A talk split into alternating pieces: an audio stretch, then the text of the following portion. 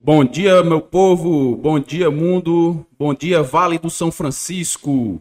Hoje, 3 de outubro de 2021, estamos comemorando a marca dos 10 episódios do Agrocast. E para comemorar essa marca, né, dos, dos 10 episódios, uma marca tão especial, temos um entrevistado aqui especial, Miguel Coelho, o prefeito da nossa querida cidade Petrolina. Eu e minha amiga Rose Novaes, engenheira agrônoma, vamos é, entrevistá-los nessa manhã de domingo. Bom dia, Rose. Tudo bem? Bom dia, Augusto. Bom dia a todos.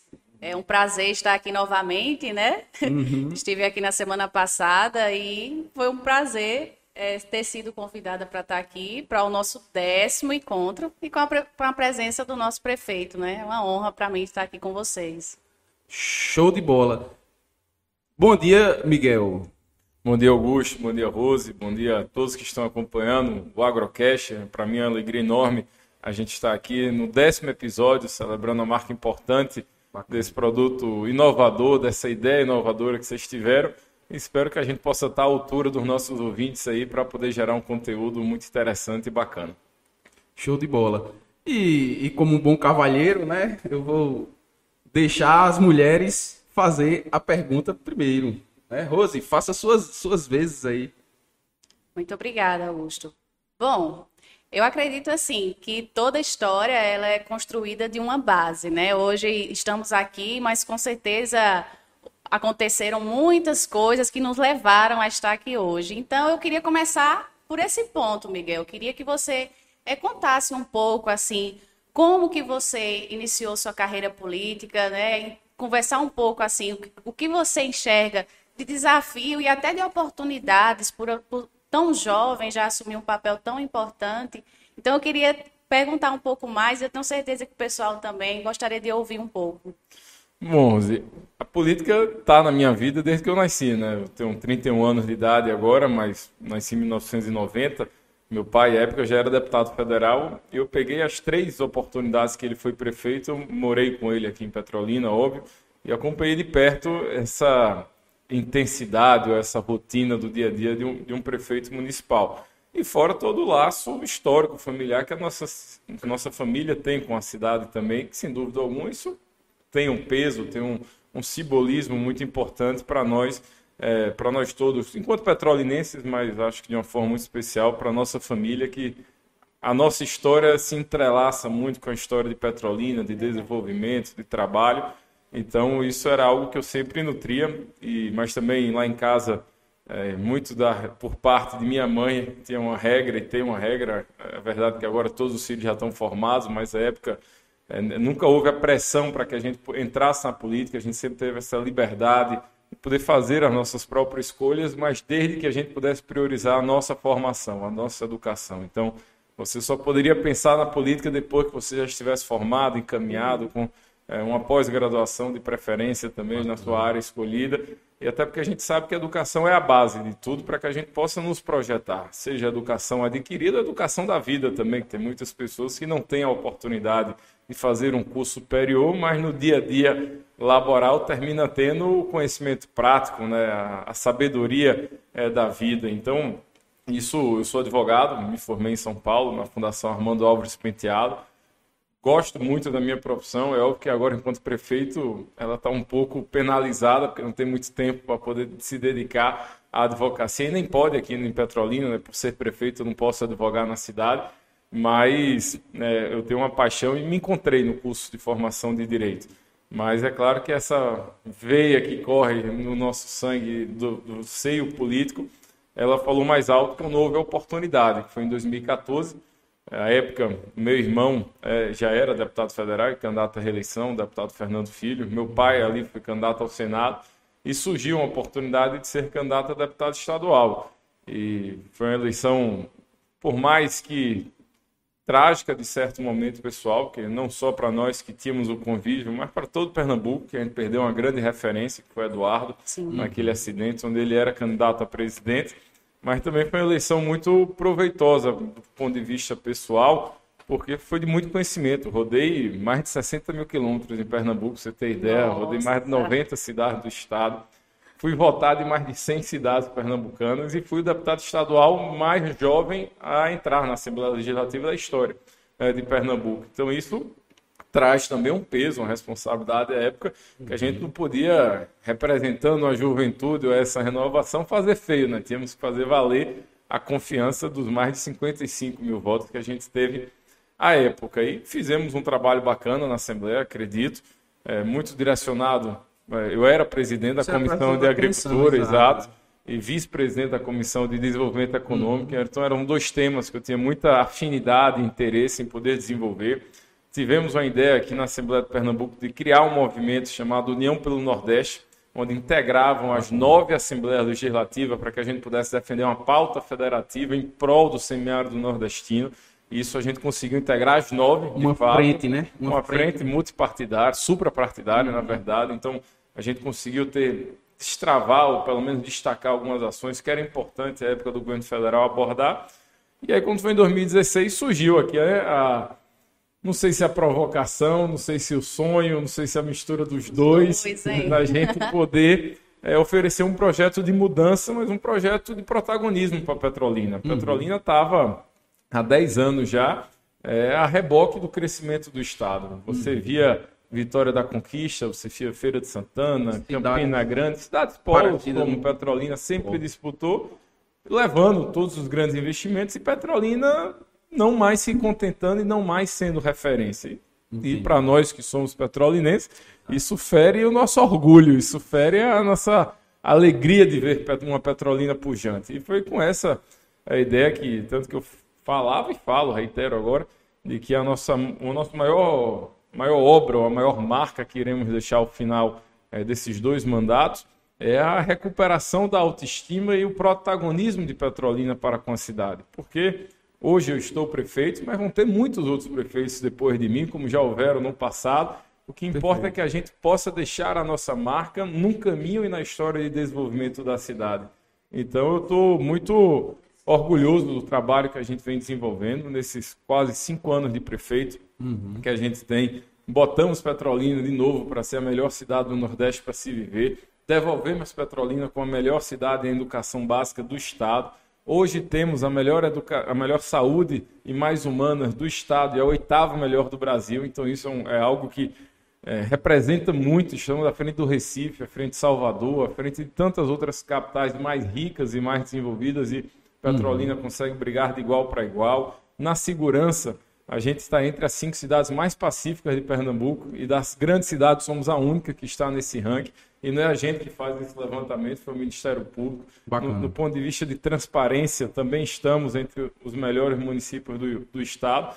E fora que aqui, puxando para a agricultura, somos o maior polo de fruticultura do Brasil, junto com a nossa irmã Juazeiro. E a gente sabe que tem muitos desafios pela frente.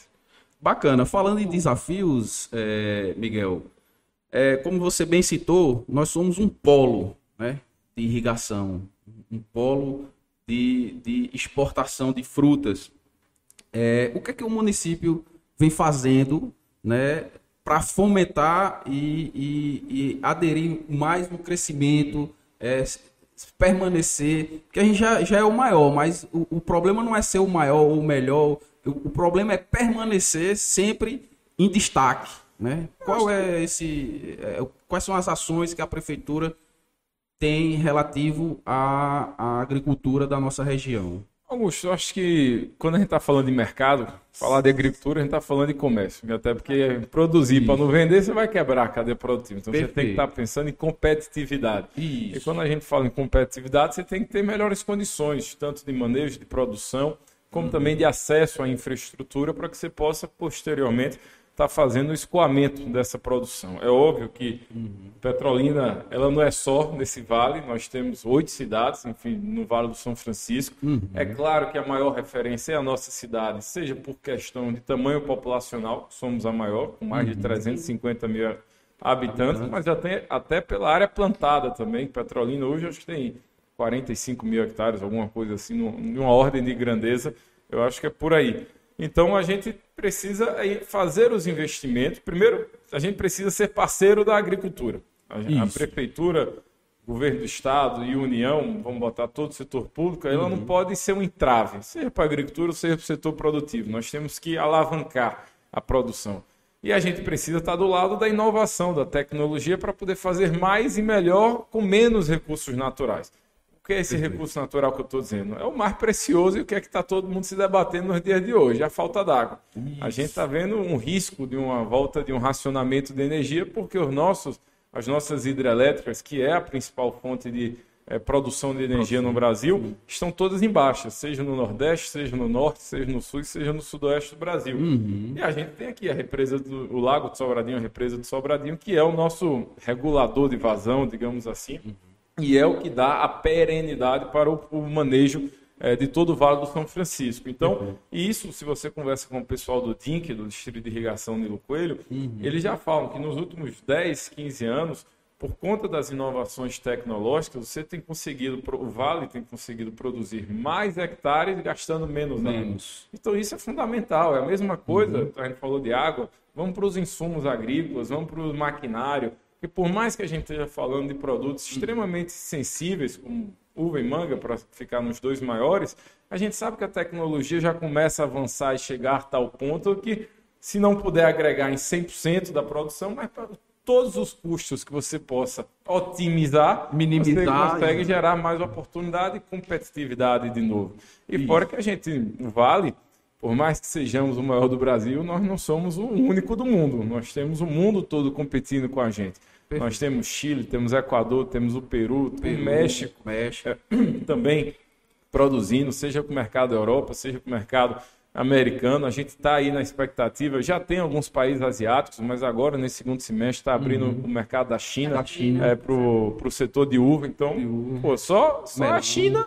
É, eu fiz uma conta rápida. Se você botar que 10% da China vai comer uva, é o Brasil inteiro comendo uva todo dia. Então, é, é outra proporção. Mas também a gente não pode achar que isso é uma matemática de guardanapo de padaria, né? Que isso. é só botar que vai ter boca para comer. Você tem que ver também a questão per capita de renda, a, o contexto nacional de cada nacionalidade dessa, da onde a gente está endereçando, até para que você não possa ter um excesso de produção e depois você ter um preço que prejudique os nossos produtores aqui do Vale. Então, toda essa estratégia precisa ser feita. Mas voltando para o papel da prefeitura, uhum. a gente tem feito muito investimento em infraestrutura, é, primeiro de estradas, para que, enfim, se não tiver estrada boa, o custo fica mais caro, de frete, logística e tudo, até porque nós estamos no coração do semiárido, seja para exportar de navio, seja de avião, tem que pegar a estrada, para ir para Pecém, no Ceará, para ir para Salvador, na Bahia, para ir para Guarulhos, para poder pegar o frete aéreo.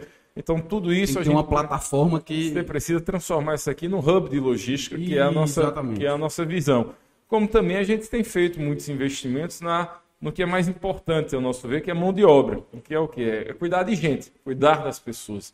Então uhum. a gente já abriu mais de 12 novas creches, a gente inaugurou já mais de seis novas escolas e temos mais seis construindo. Bacana. Estamos fazendo cursos de aperfeiçoamento técnico, tanto junto com o Sistema S como com o Sebrae também, para poder ajudar na formação microcrédito para os pequenos produtores, até em parceria com o BNB, uhum. Banco do Nordeste, que é o maior é, fomentador de microcrédito do Brasil. Então, uma informação que eles nos deram. Petrolina empresta mais microcrédito do que, a próprio, do que o próprio Recife.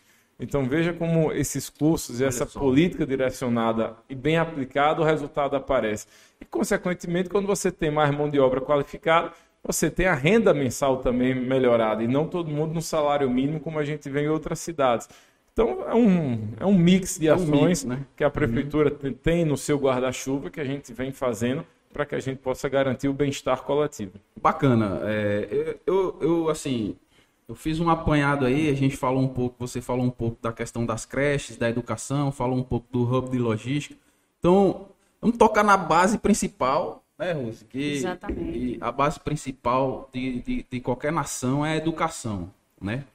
E, assim, a, a educação da zona rural, ela, ela tem algumas peculiaridades da, da, da zona urbana, né? A questão de, de, de ser, é, onde se mora é bastante remoto, né? A, a, as, as carências que existem na zona rural é bem, bem diferente, né? Das, da zona urbana.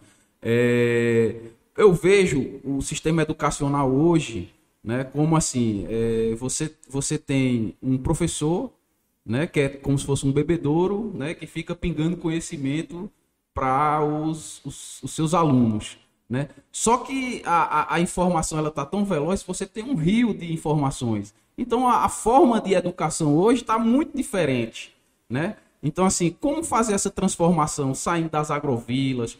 É, é, como você transformar, informatizar, trazer é, é, novas formas de, de, de, de ensino né, para essa, essa garotada toda aí, que até que ele possa ficar na própria agrovila né, e possa desenvolver aquilo ali como um, um, um bem-estar maior, né?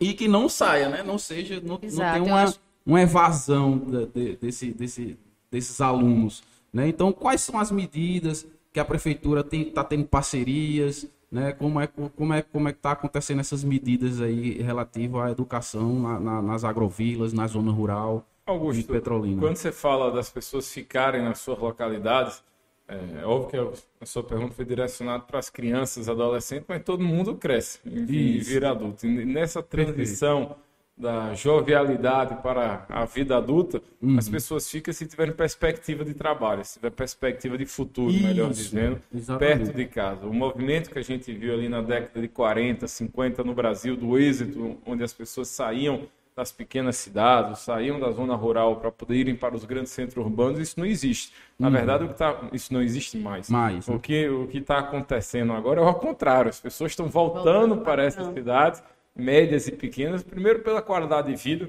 segurança, oportunidade, educação e etc., até para fugir desse caos que as capitais e metrópoles estão uhum. é, se transformando, como também sabem que com essa inovação, da tec... com a chegada da tecnologia, da modernização, da conectividade, uhum. você não precisa, em tese, estar mais no local para poder trabalhar e produzir aquele mesmo conteúdo. E a pandemia reforçou e, e jogou um grande holofote nisso.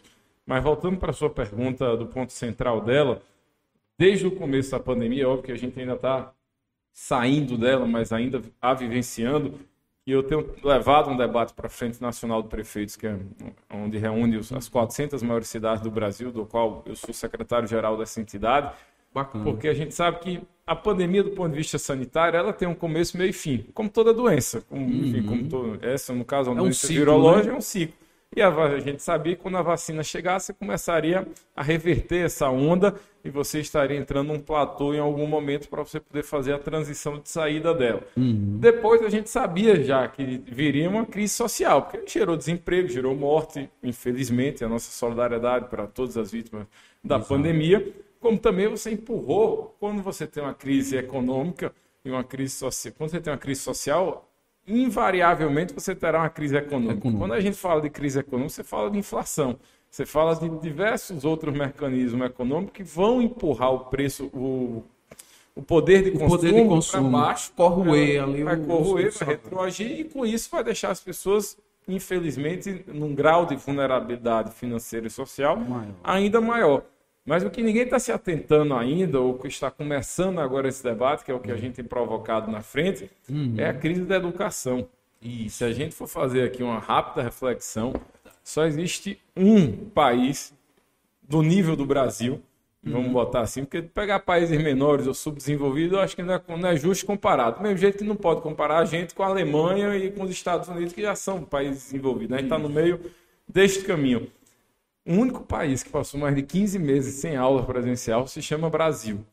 Uhum. Isso, é, isso a gente está falando, e o Todos pela Educação, que é um movimento que administra, que olha, estuda, analisa esse setor, ele já botou que o Brasil vai levar no mínimo 10 anos para tirar esse atraso.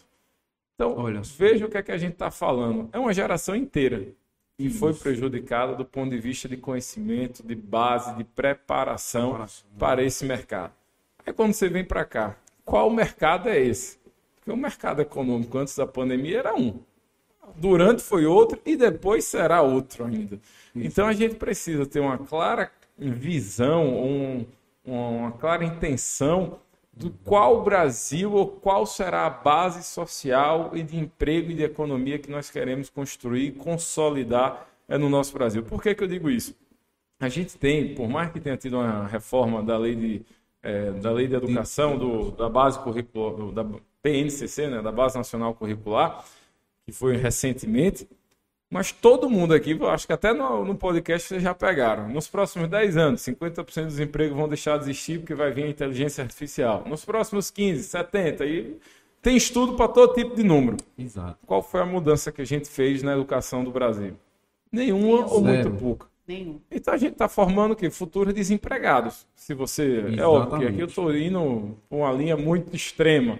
Mas é mais ou menos isso, porque você está formando pessoas para competências e capacidades que não mais serão exigidas. Vão ser extintas, né? Exato. Não, e se não for, se não chegar ao ponto de ser extintas, serão substituídas por máquinas, por robô, por tudo. Isso aconteceu da Revolução Industrial na Inglaterra, quando- na chegada das máquinas, isso aconteceu Exatamente. na virada do milênio com a internet e vai acontecer agora de novo. Então a gente precisa fazer uma reflexão rápida, não pode ficar também fazendo futurologia demais, e né? filosofando, porque senão a gente perde tempo e cada vez, cada dia perdido é um dia menos que a gente tem de reverter e de preparar essa nova juventude para o futuro, como também até para a gente fa- fazer os investimentos onde seja mais necessário. O Isso. Brasil, não é que o Brasil seja um país pobre, o Brasil é um país rico, seja de fontes naturais, seja até de fonte financeira. Uhum. E está aí a comprovação foi o único Brasil, foi o único país do mundo que conseguiu fazer um programa social no meio da pandemia que atendeu mais de 60 milhões de pessoas, com mais de 75 bi de real em seis meses. Então, Uhum. o poder eh, financeiro, a máquina estatal tem. O problema Tem. é que aplica errado. É, falta de, faltar dinheiro não falta. Né? A gente sabe que não falta falta. política pública bem direcionada. Como, como é investido isso aí, né? Onde, onde esse dinheiro é, para onde esse dinheiro é canalizado, né? Na, na realidade. Você falou bem sobre a questão do, da, da revolução industrial, né? É, antigamente, até antes da revolução industrial, a briga do homem era contra a natureza, né? Depois veio a revolução industrial, a briga foi contra as máquinas, né? Você tentar dominar aquele processo de máquina. Depois contra o computador, aí você tem que tinha que dominar aquele processo computador. Eu, eu lembro que minha mãe tinha até medo de, não, mexe aí que eu não sei, que eu não sei, entendeu? Ficava até com medo de mexer e hoje já faz parte do nosso cotidiano do dia a dia. Você tá com o celular, tá com o computador, tá, entendeu? Então hoje a gente vive na, na hoje, hoje nós vivemos na sociedade dos serviços, né? Então tudo é serviço, tudo é direcionado para serviços. Né? E, e qual é a luta agora? A luta é ideia contra ideias. Né? É tanto que você tem um, um- um Uber, né? um, São ideias disruptivas, né? Que É, quebram é. a lógica. em- quebram a lógica, são ações disruptivas, entendeu? Que de uma garagem você consegue ter uma ideia e hoje ela tá. Então, como preparar? Essa, essa, essa é a questão central, né? Como preparar a- a- a- as- crianças, o pessoal, a, a revolu essa revolução do 5G, da indústria 4.0, que vai vir com muita força e já está chegando com muita força. Então, como preparar esse- é, é, é, essas, essas crianças, esse pessoal do campo para absorver esse, esse tanto de tecnologia que vai chegar no, no- no- que já, tá, já está chegando no mercado. Né? Então essa, é- esse é um questionamento porque como é sua preocupação também é a nossa preocupação. né? Então daqui a pouco um lança uma ideia e a gente não vai ter habilidades, não vai estar no mesmo patamar e pode perder a é, não não a credibilidade, mas pode perder a, A posição né, e a oportunidade como a maior referência da fruticultura do, Uhum. do Vale do São Francisco. Né? Então, Com Augusto. É, desculpa, mas eu só queria contribuir porque isso traz uma reflexão sobre um ponto muito importante é, em relação à sucessão familiar, né? Porque o que era feito há cinco, talvez até um ano atrás, com essa situação de pandemia, de pandemia onde tudo se intensificou, já evoluiu bastante. Então, é, acho que é interessante também a gente conversar um pouco a respeito disso, né? Porque quando o Augusto aborda assim de não sair do lugar, é pensando exatamente isso. Como preparar essas pessoas para que eles estejam prontos para essa sucessão familiar, né? De dar continuidade aos trabalhos que os pais, os avós iniciaram, é, para que isso cada vez mais entre no processo evolutivo. Não só é, dentro diretamente do agro, mas também toda a cadeia, né? Porque nós sabemos que o agro ele envolve uma cadeia enorme dentro do seu processo, desde logística, é, até mesmo trabalho com saúde, Saúde, toda essa parte sanitária também está muito envolvida, exportação, né? Então, esse é um ponto importante também para a gente discutir. Acho que a sucessão, Rosela, é natural em qualquer setor econômico, em qualquer uhum. setor social, até porque você, enquanto pai ou enquanto fundador de uma empresa, você quer ver a perenidade. Ninguém Exato. cria algo para se acabar rápido. Você cria algo para a eternidade, vamos assim dizer, ou para enquanto o mercado ali durar. Só que o que a gente percebe é que o mundo todo fez isso nas grandes corporações e a agricultura vem se profissionalizando, vamos assim dizer. Também não estou falando só aqui do Vale, mas vamos pegar em mercado geral. de soja, grãos, gado, carne, carne café e as principais agriculturas é, nacionais que nós temos. O que vem acontecendo é a profissionalização através de quê? Dos executivos entrando. Você vai modernizando a gestão. Sim. Não significa que você esteja vendendo, mas o que antes era aquele negócio que só vira diretor se for filho do dono ou filha e você fica sempre com a alta gerência dentro de casa, isso não é mais necessário, até porque isso também não é, não é garantia de qualidade, né? Muitas vezes também fica na sessão familiar e a segunda, terceira, quarta quebra o negócio porque não tem, não tem um apetite, não tem a visão, não tem interesse, enfim, tem diversas razões para isso acontecer. Então, é, esses dogmas, esses paradigmas, ele vem se sucedendo é, naturalmente. Mas o que, de novo, a empresa independente da gestão, ou dependente também, depende muito do, do, ponto, do, do ponto de vista que a gente queira colocar, ela vai ter competitividade se ela estiver preparada para suprir os desafios. Uhum. Você estava falando aí da, da economia de serviço, Augusto. Vamos olhar aqui os últimos, sei lá, 50, 70 anos. Uhum. As maiores empresas do mundo eram petrolíferas, depois viraram as montadoras de carro, depois Isso. voltou para o setor de energia Isso. e combustível. Hoje, nenhuma dessas. As maiores empresas do mundo são nenhuma dessas, são empresas de serviço. As Big Techs, Não, né? E a maior do mundo, a Amazon. A Amazon é uma empresa que todo mundo acha, nossa, a Amazon é o que é porque vende muito. O setor de varejo de atacado na Amazon representa menos de 20% do faturamento deles. O maior faturamento Isso. deles é nuvem, é dados. É dados. Então, e é o que menos emprega a gente, por incrível que pareça. Então, veja, a maior empresa do mundo tem a maior parte em informação.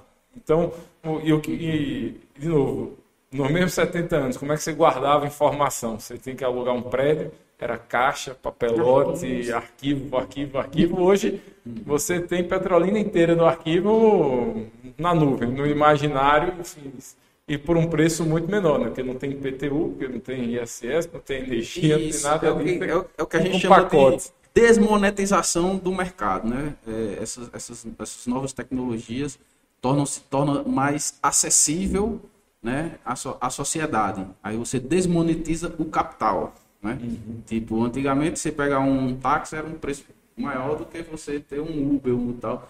Toda essa, toda essa questão traz essa, essa, é, é, é, essa acessibilidade. Né? Então isso é, isso é bastante importante para saber em que patamar nós estamos. Né? Uhum. É, é, e Petrolina, como no motor da história vem sendo a locomotiva né, Vale até o próprio Pernambuco, né? Assim, a força que a gente tem aqui do sertão é muito é, é, é muito grande, né? Relativa à economia. É, é, eu queria saber se, assim, existe algum incentivo, né? Também de, da prefeitura para atrair investimentos relativo ao agro. Porque do agro, o maior imposto que incide para os fazendeiros aqui, seja de qual cultura for, é o ICMS, né? Uhum. E se for para importação e exportação, são impostos nacionais, federais, no caso. Então a prefeitura não tem muita autonomia, autonomia para poder tocar nisso. O que a gente procura tornar, o que é que a cidade se torna atrativa para qualquer tipo de investimento? Seja, uhum. tudo bem que a agricultura sempre tem que ter boa e tem que ter água, senão não vira nada na agricultura que isso, Deus foi generoso e nos colocou num bom pedaço de chão aqui. Só água e terra. É, para e o sol, exato. Então, para poder fazer. Mas, tirando esses dois aspectos naturais que o setor de agronegócio precisa, o que é que uma cidade, como uma cidade se torna atrativa para investimento? Com boa infraestrutura, com boa qualidade de vida e com bom serviço. Onde você quer empreender, aqui mesmo, vocês vão querer criar uma empresa, o Agrocast, alguma coisa que vai virar aqui uma startup.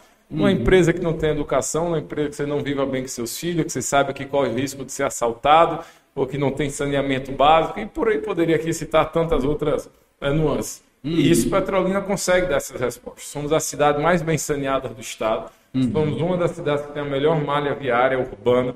Uhum. Como já disse, temos a melhor educação básica, temos a melhor saúde, temos logística. Petrolina hoje tem oito voos diários conectando Petrolina com Recife, com Salvador, com São Paulo, com Campinas e com enfim, e a partir daí com o mundo inteiro você pode estar conectado na própria no escoamento da produção aqui da fruticultura que usam também esses voos.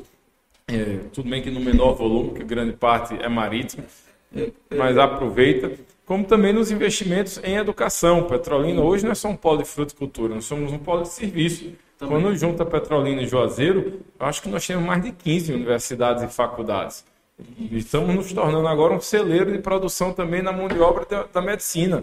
Que você tem a Univas, você tem a, ali a de Juazeiro, a Esqueci agora. Tem uma... Univax, tem A Estácio. A, tem a, a, a FAG não tem medicina, mas tem os outros cursos de saúde. Você tem a estadual que tem medicina, a FACAP agora vai ganhar, vai ganhar, o curso de medicina, a partir do ano que vem. Então, só aqui são cinco cursos. A gente sabe que isso vai tornando novos investimentos. A gente já tem também uma, uma, re, uma rede, vamos dizer, de média para bom, é, do ponto de vista hospitalar e a tendência é que os grandes grupos possam aqui chegar também. Uhum. Então, isso tudo vai elevando a qualidade de vida, o estilo de vida e também o poder de consumo de todas as classes, da A, B, C, D, E, padrão para que você vai aumentando o padrão. Então, isso é que cria um, um, um ambiente de negócios favorável. Tanto que saiu um estudo, não sei, acho que foi da INAP, da Escola Nacional de Administração, junto com a Endeavor, Petrolina ficou como a segunda melhor cidade para se fazer negócio em Pernambuco.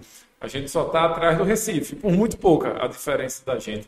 Então, a nossa ideia é consolidar Petrolina como a melhor cidade para se fazer negócio, não de Pernambuco. Nós queremos consolidar como a melhor cidade do Nordeste. Nordeste. É, é, é, isso, isso você tocou é um ponto muito bom, porque esse ecossistema, né? Como você desenvolver e criar esse ecossistema. E vem através justamente dessa, dessas medidas e dessas ações né, que, que são feitas. Né? Obras estruturantes, né, um, um, uma boa visão e um, e um, bom foco na educação.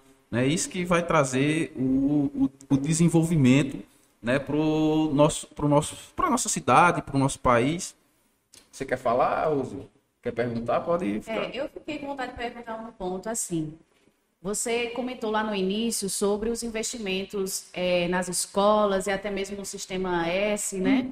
E quando vocês começaram a abordagem até sobre o nosso celeiro aqui, né? De que realmente nós fomos abençoados pelo Rio São Francisco e de fato temos um sol, né? Mas eu vejo o seguinte: nós como agrônomos é, sempre defendemos que o grande diferencial foi a tecnologia voltada para tecnificação e conhecimento. Então, o conhecimento foi que nos fez chegar até aqui hoje, né? Porque é para pegar justamente essa água, esse sol, né? unir esses dois fatores e como fazer isso é, virar a produtividade.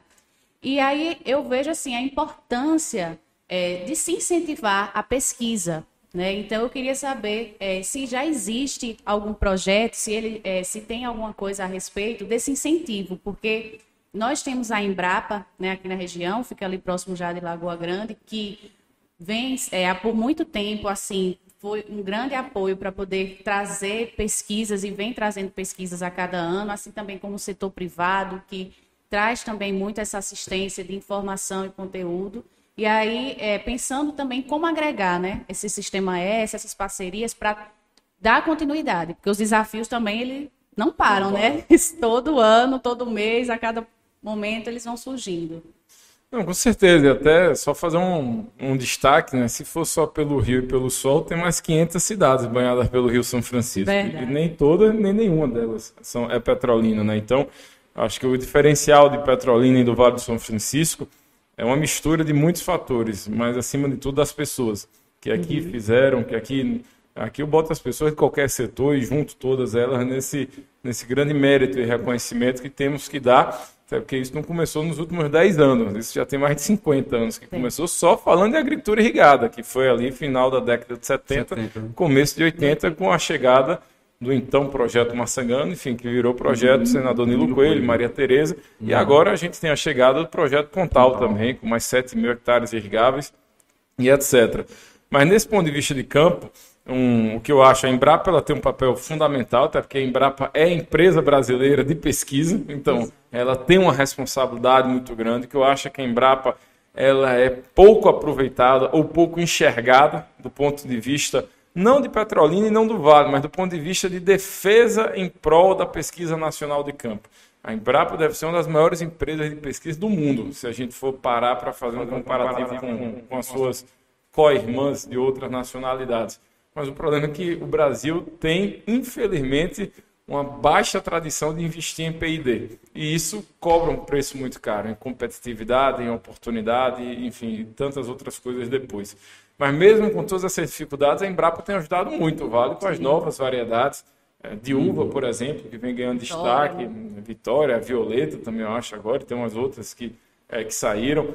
Eles agora estão começando a fazer o, o estudo de a gente produzir pera e maçã aqui no Vale do São Francisco. Isso. Então, isso é um novo mercado que ficava muito concentrado no sul e sudeste. Já tem também uma pesquisa para poder se fazer café aqui, café irrigado. Se isso de fato prosperar, nós estamos falando de uma das mais antigas commodities agrícolas do mundo. Isso. A gente poder irrigar. Então, tem um mar de oportunidade pela frente. A gente precisa ter planejamento e foco a como queremos fazer, até porque a Embrapa, que aqui está em Petrolina, não é só de Petrolina. Ela é Embrapa semiárido do Brasil. Então, o que não der para ficar aqui, a gente pode mandar, por exemplo, para Campina Grande, para Mossoró, enfim, para outras grandes cidades do Nordeste, até para que a gente possa fortalecer o desenvolvimento regional, gerando oportunidades em outros estados e, com isso, você tendo fortalecimento da cadeia produtiva agrícola eh, nacional. Mas também você tem outros braços, que a pesquisa, sem dúvida, é muito importante,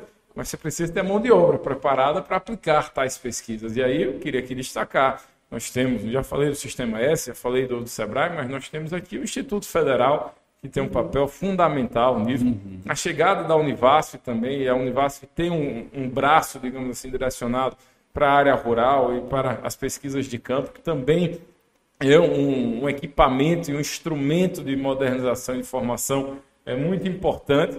E o que a gente percebe, para falar de, de investimentos também, não podemos negar e esquecer a Codevasf, porque a Codevasf é quem faz a manutenção, a Codevasf é quem faz o poço, é quem faz os pequenos sistemas de abastecimento. Desde o início lá também. Desde o início, né? Então a gente tem assim um, um dever de gratidão com a Codevasf de toda a infraestrutura feita é, ao longo da sua história, como poderia falar do INCRA, pensando em agricultura familiar, dos pequenos assentamentos e, e assim passando, mas também a gente tem que é, pensar aqui, eu estava falando do Instituto Federal, é de uhum. pensar nos na verdade, eu esqueci o que eu estava falando. Foi falar da Codevasf, o pensamento é. fugiu. Você falou do INCRA, da, da, agricultura familiar. Aí lascou, aí enfim, confundiu aqui o pensamento, mas já já volta. Já já chega, já mas, já então, chega. assim, você pensando, né, você pensando nessa questão de formação, Petrolina ela é bem preparada para isso. E o que eu acho que a gente também tem que quebrar um pouco o nosso campo de visão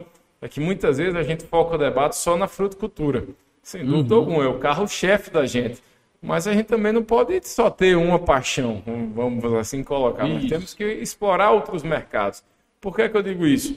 A maior produto, a maior planta de pesquisa da Baia, hoje no, na América Latina, está em Petrolina. Uhum. O, a soja e o milho que o povo lá do Mato Grosso, Mato Grosso do Sul e etc. compra é feita aqui, sai daqui. Uhum. Então isso é um, um, baita produto, um baita orgulho. A gente está com a instalação da KWS, que é uma das grandes desenvolvedoras de genética também de grãos do mundo, é uma empresa alemã que está se instalando aqui. A gente está se consolidando como um grande polo de pesquisa, mas também de geração de energia solar o sol é bom para a agricultura, mas o sol é bom para muitas outras pra coisas também, inclusive gerar energia, Isso. energia renovável, enfim, a gente está vendo que o, a, a, temática ISG está tão forte e tal, então, pô, você tem o environment, você tem o social, você tem a governança, então o E Petrolina tem um caps lock aqui para a gente botar do tamanho dessa mesa e a gente poder fazer. E de novo, e você consegue vincular, porque se, se, aqui a gente tem os pontos de vista ambientais, vamos transformar environment em, em ambientais, você tem a governança, até porque se não tivesse governança, se não tivesse gestão, uhum. Petrolina não tinha virado o que virou, então você tem governança, não só do ponto de vista público, mas principalmente privado, nas suas instituições.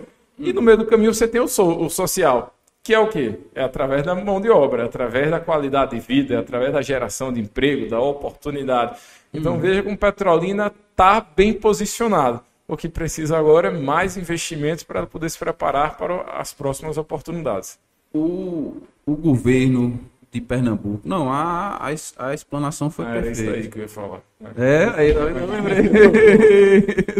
o, governo de, o governo de Pernambuco tem, tem assim, é, incentivado, ajudado? Como é que está essa, essa relação? Não. Primeiro, eu não quero que a minha fala aqui pareça algo político de, de oposição e tudo, mas é muito mais uma uhum. constatação de fatos. O governo de, Pernambuco tem uma, uma empresa, né, um instituto, na verdade, se chama o IPA, uhum. que é o uhum. Instituto de Pesquisas Agronômicas, agronômicas, eu acho que é agropecuárias. O IPA deixou de existir. O IPA é muito mais um cabide de emprego, desculpa até muito mais a sinceridade das palavras, do que na ponta, porque o IPA fazia assistência técnica, não faz mais. O IPA fazia a operação carro-pipa, não faz mais. O IPA dava o apoio aos pequenos produtores, não só do sertão, do agreste, mata e etc., não faz mais. Então o IPA deixou de existir de fato e só existe na política. O que não faz o menor sentido, porque se for para criar cargo, tem outras formas de você fazer acomodação política. Agora, o que não pode é você desvirtuar uma instituição tão importante, tão rica de história e de trás serviço para o Estado, como foi o IPA no passado, uhum. e perder isso agora por qualquer questão momentânea ou interesseira que seja que esteja acontecendo lá. E, de novo, a gente não pode olhar os desafios regionais pensando ou querendo separar as atribuições ou jogar os deveres só para um ente. Digo agora do lado político da coisa. Por quê? Vou dar o exemplo da segurança. Segurança, em tese, pela Constituição, Constituição Federal, é obrigação só dos estados. O município não tem que fazer nada. Uhum. Mas nem por isso a gente ficou de braços cruzados. A gente pegou uma guarda municipal aqui em Petrolina que tinha sete viaturas, hoje tem 54. Que uhum. tinha revólver 38, hoje tem pistola 9mm, ponto .40. Fizemos um, um curso de aperfeiçoamento com a PRF, fizemos uma parceria com a Polícia Federal, hum. compramos, fizemos novos concursos, modernizamos, investimos. O governo do estado tem Petrolina 40 câmaras.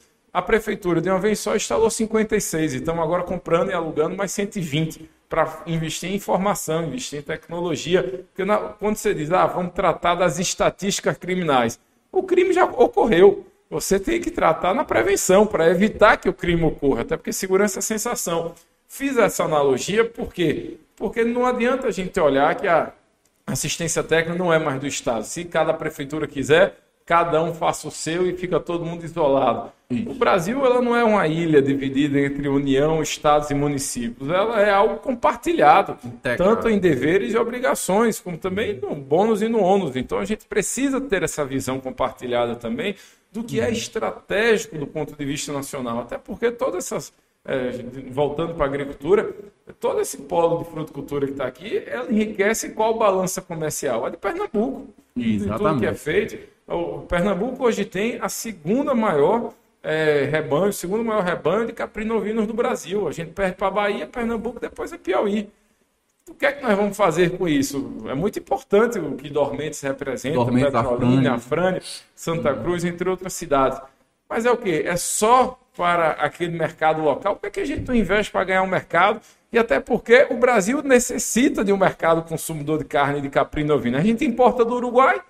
Veja que coisa ridícula. Ridículo. A gente tem um produto aqui, só que a gente não tem um apoio para poder fazer desse produto um potencial na geração de emprego e renda é para as pessoas. A mesma coisa na piscicultura. O Brasil é um dos grandes consumidores de peixe, mas o peixe nacional representa menos de 5% do que a gente consome, que a gente importa do Chile. Assim, são as coisas que não tem muito sentido. E a gente está perdendo esses mercados ou deixando essas oportunidades escaparem das nossas mãos, exatamente por quê? Pela falta de pensamento estratégico e de apoio compartilhado entre as instituições para que o mercado possa, com a sua capacidade, com a sua flexibilidade, se organizar para poder gerar essas novas fontes de riqueza. Então, é, eu defendo que a gente tenha que ter integração. É óbvio, a hum. política vai continuar existindo, as intrigas vão continuar existindo, mas o que eu costumo dizer, a hora do, do pau na Do política, embate. do embate, é na época eleitoral. E tem que Aí ser um vale propósito tudo. só. Para mim tem que ser um É, propósito mas só. ali vale tudo. Agora passou a eleição, passou o dia do que saiu o resultado final, tá todo mundo imbuído no mesmo sentido, porque eu enquanto prefeito, o governador enquanto governador e o presidente enquanto presidente, todo mundo quer o quê? O melhor para sua cidade, para o seu estado e para o Brasil, respectivamente. Não, perfeito, perfeito. É, Pessoal, só passando aqui para agradecer, né? Já? Aos nossos. Não. Aos nossos patrocinadores. calma, calma aí que ainda tem mais. faturar. Não, tem que faturar aqui, né? Passando aqui para agradecer aqui aos nossos patrocinadores de primeira hora. é, o Vilarejo Container Gastro, o F-Steaks e a Falcão Engenharia, meu amigo Isaac. Um abraço. É, e é isso. Eu acho, eu acho muito importante essa, essa visão né, de, de- de- de- do Miguel com relação a você estar imbuído em um propósito só, né, Miguel? É você pensar no bem-estar da, da- de toda a sociedade e de- do governo. Do governo. Tem água aí? Tem? Tem água? Ah, acabou. Acabou? Valeu, valeu. É, Mas só destacar, isso que é um serviço, viu? Lene É um aqui. Lene, é, rapaz, É outro nível, outro É nível. outro nível. tá em outro patamar, né? É, sobre essa questão da, da- do que você até tocou do, do hub logística, né? Então entrando mais um pouco aprofundando nessa, nessa, nessa área, nós nós temos uma plataforma logística tanto nossa cidade irmã aqui Juazeiro como Petrolina já é- a característica dela já é uma característica de uma de, de, uma grande plataforma logística, né? Porque a gente tem um rio que ainda não é, não é trafegável pelas questões de, foi, né? de calagem, né? Mas já foi, né? Durante muitos anos e que é, favoreceu ao desenvolvimento, né? Da nossa região e, e poderia ser até um, um estudo é, futuro para trabalhar em cima disso aí. É, nós temos uma posição geográfica privilegiada, né? Pois é, temos es- estamos aí a, a uma média, né? Ou mais ou menos de 500 quilômetros da- das capitais dos principais portos do Nordeste e temos a quinta maior pista é, é, do, do aeroporto do país. Só que é como você disse, eu vejo que é, é pouco utilizado. Eu tive um, um podcast com o Paulo Dantas, né, que é de Belém de São Francisco, que ele é o maior é, Produtor. produtor exportador de manga do Brasil. E ele disse: Olha, Augusto, é, o Brasil, para atender o mercado externo, só precisa de 12 mil hectares de manga. Hoje nós temos na faixa de 50 mil hectares de manga. Né? Ou seja, tem um excedente gigante. Né? O que é que eu faço? Se aqui tivesse uma linha né, de, de, de, de serviços né, do- é, que ligasse à Europa, com certeza a gente agregaria um maior valor ao nosso produto. Fa- fazia um suco, né, um concentrado, né, um congelado, um- uma compota, uma geleia. E isso poderia ser um fator também de exportação com essas novas linhas de serviço, ligando diretamente à Europa. Lisboa, Madrid, né, Rotterdam, que são grandes entrepostos de fruta e desse- de- de- do, do tipo desses produtos. Né? Hoje, hoje, salvo engano, só tem uma linha que vai para Luxemburgo que está totalmente fora da rota. Tá né? inativada. Assim. E está até inativada, né? Então, assim, está totalmente e fora da rota. Então, assim, Luxemburgo não é tese fora da rota porque é um dos maiores polos de distribuição da Europa, né? o maior é Rotterdam, né? De porto.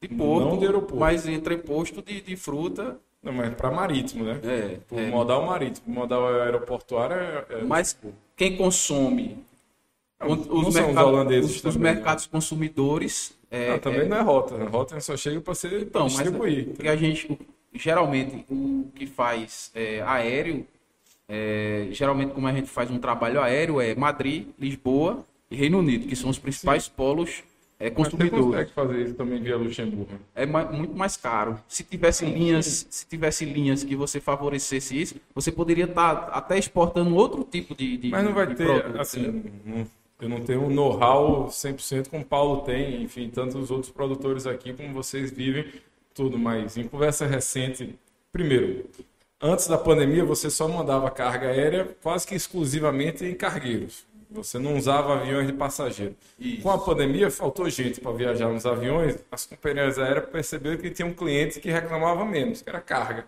E aí começaram a dar muita prioridade para você poder agora embarcar, muito, no nosso caso, muitas frutas nas rotas que existem.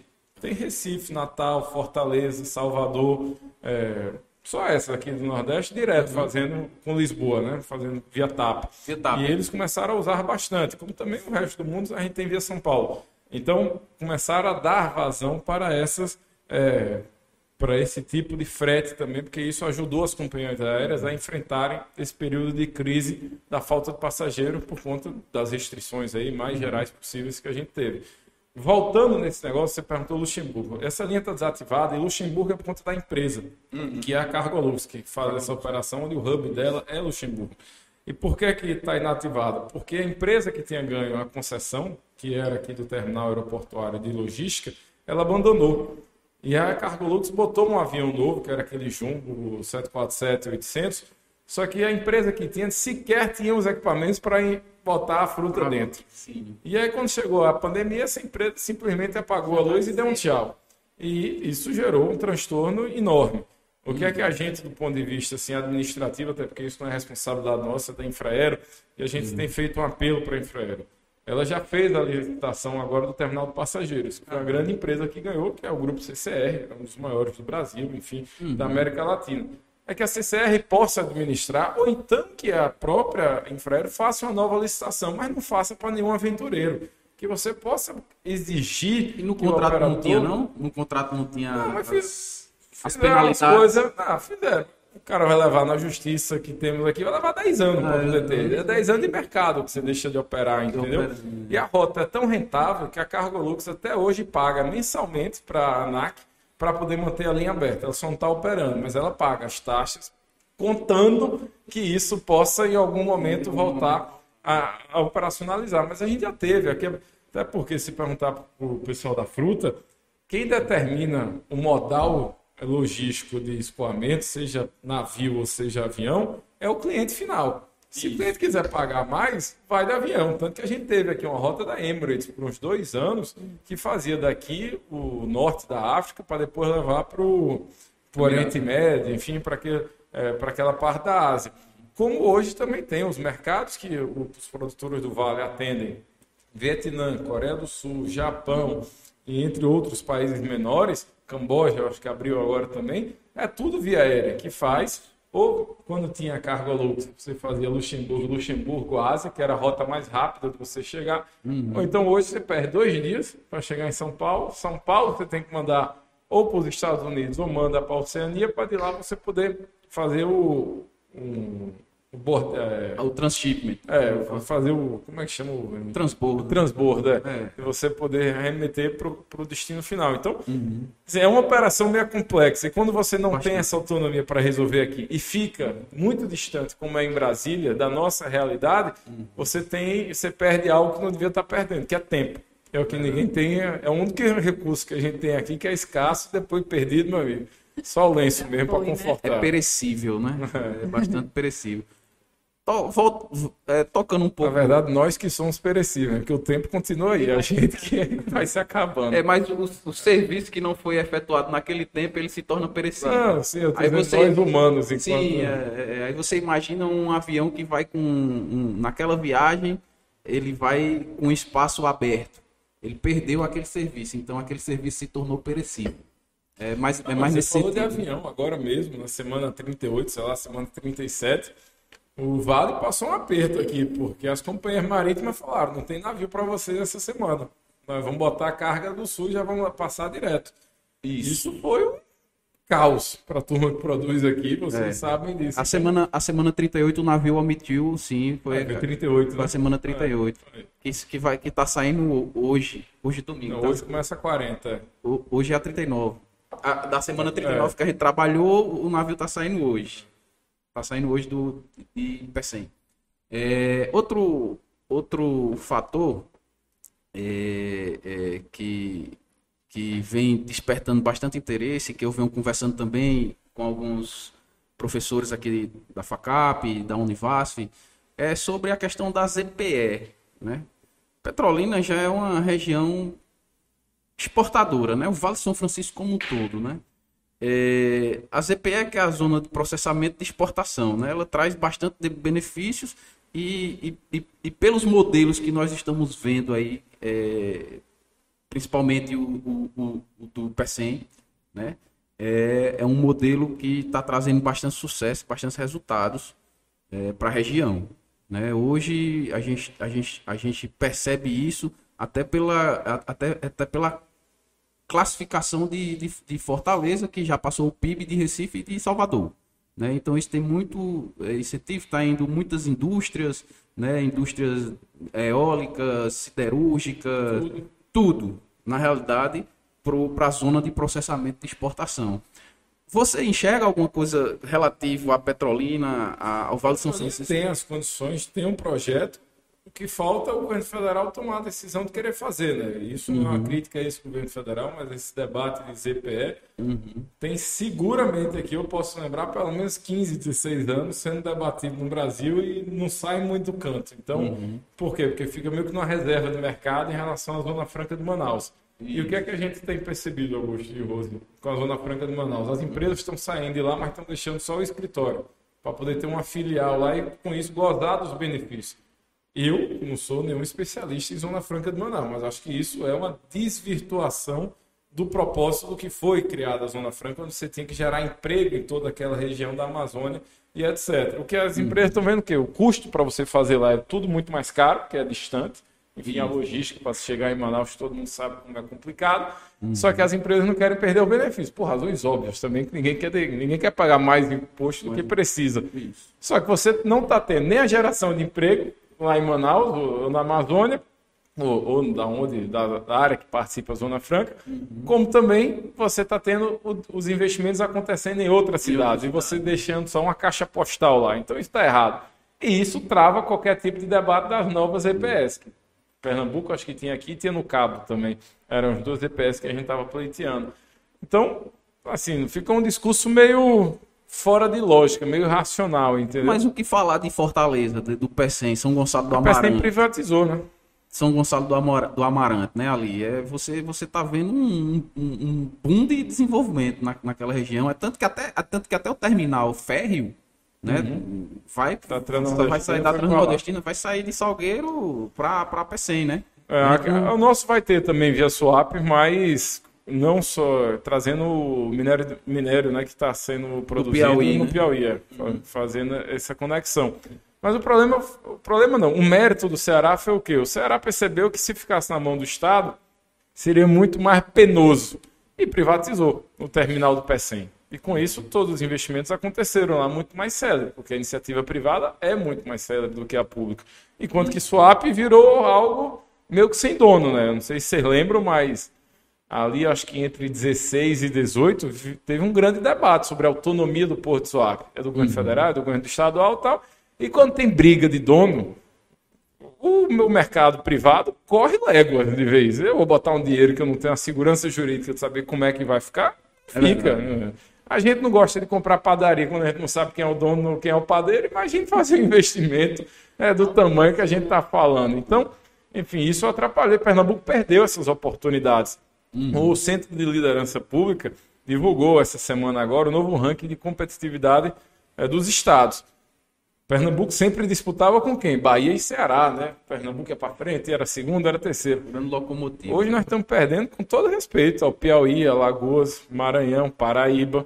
Então uhum. veja qual protagonismo Pernambuco está tendo mais. E quando eu estou falando do ranking de competitividade, isso abrange todo o setor produtivo, setor econômico, Isso. não só esse que a gente estava aqui tratando. Então, a gente precisa voltar a ter uma visão de longo prazo para Pernambuco, mas não só com a visão de longo prazo, mas com as ações que precisam ser efetivamente implementadas nas mais diversas áreas de infraestrutura social, logística, segurança e etc.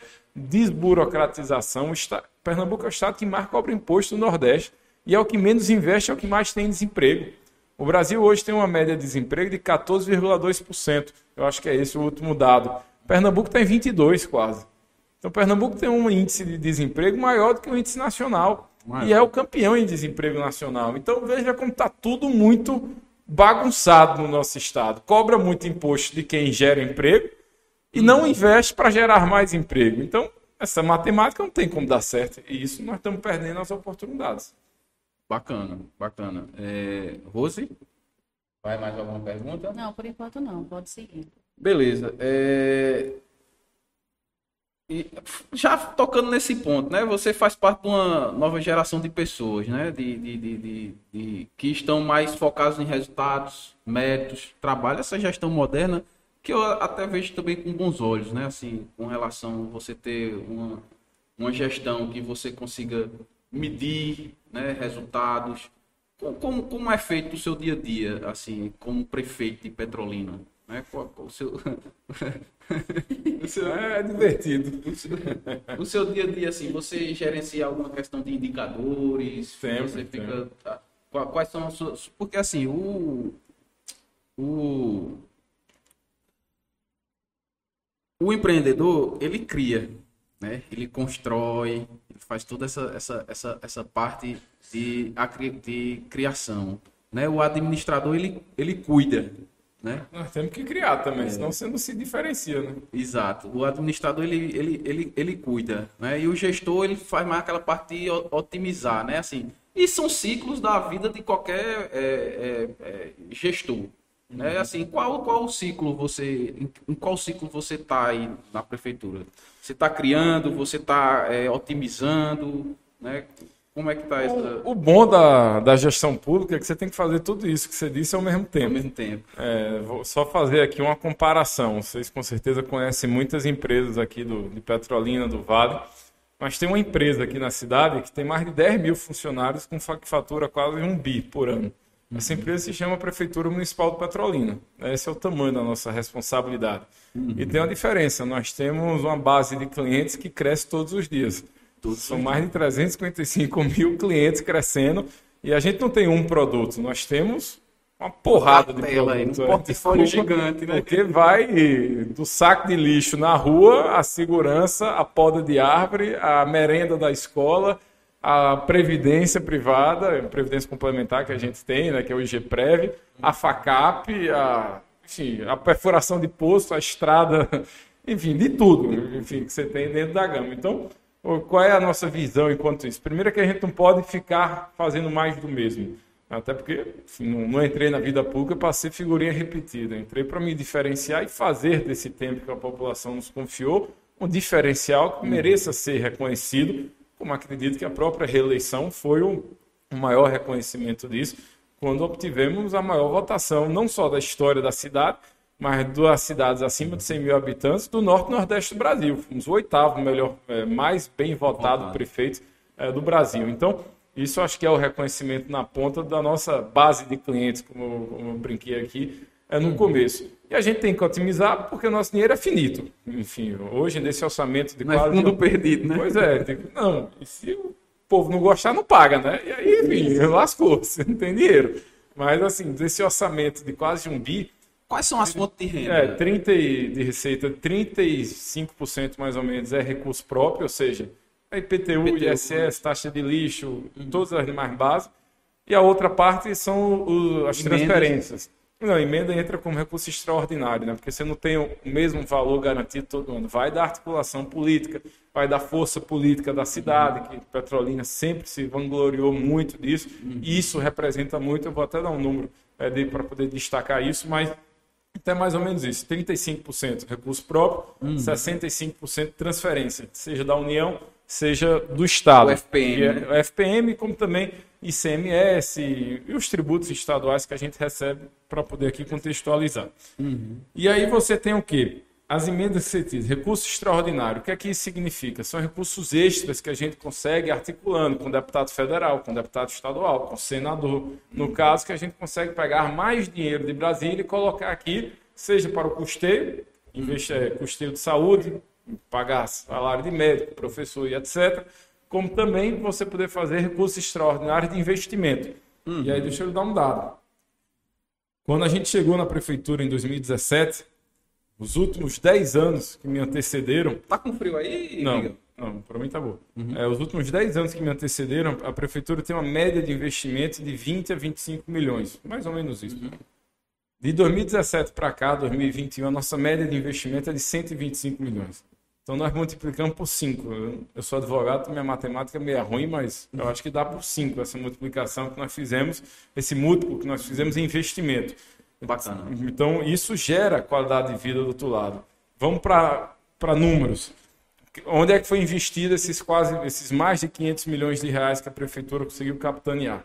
Foram mais de mil ruas pavimentadas, foram obras de saneamento que atendeu mais de 40 mil pessoas, mais de 300 poços perfurados, mil cisternas entregues, 12 novas creches, que significa 8 mil novas vagas de crianças de 0 a, 6, a 0 a 5 anos entrando dentro da nossa rede municipal de ensino, 21 novos postos de saúde, a primeira maternidade municipal, ampliamos e modernizamos a nossa policlínica, construímos um centro de referência em saúde da mulher, para que a mulher pudesse ter todo um espaço dedicado a ela, os investimentos em segurança, que aqui já falei, duplicação de avenida. Petrolina não vê avenida duplicada aqui há um bom tempo. No primeiro mandato a gente Isso duplicou. O agronegócio vai ser muito bom. A gente duplicou quatro e tem mais seis agora em obras já sendo executadas nesse momento. As duas obras de viaduto o último viaduto em Petrolina, antes do, dos que a gente fez, nenhum dessa mesa aqui tinha visto a construção, porque nós somos tudo meio novinho ainda, comparado, foi na década de 60, eu acho, quando foi feito aquilo da ponte. Eu ficava até questionando, né, Rose? Assim, é, a gente morava perto de Mossoró, né? Rose muito ligada à questão lá do melão, né? Eu mais ligado à questão da manga.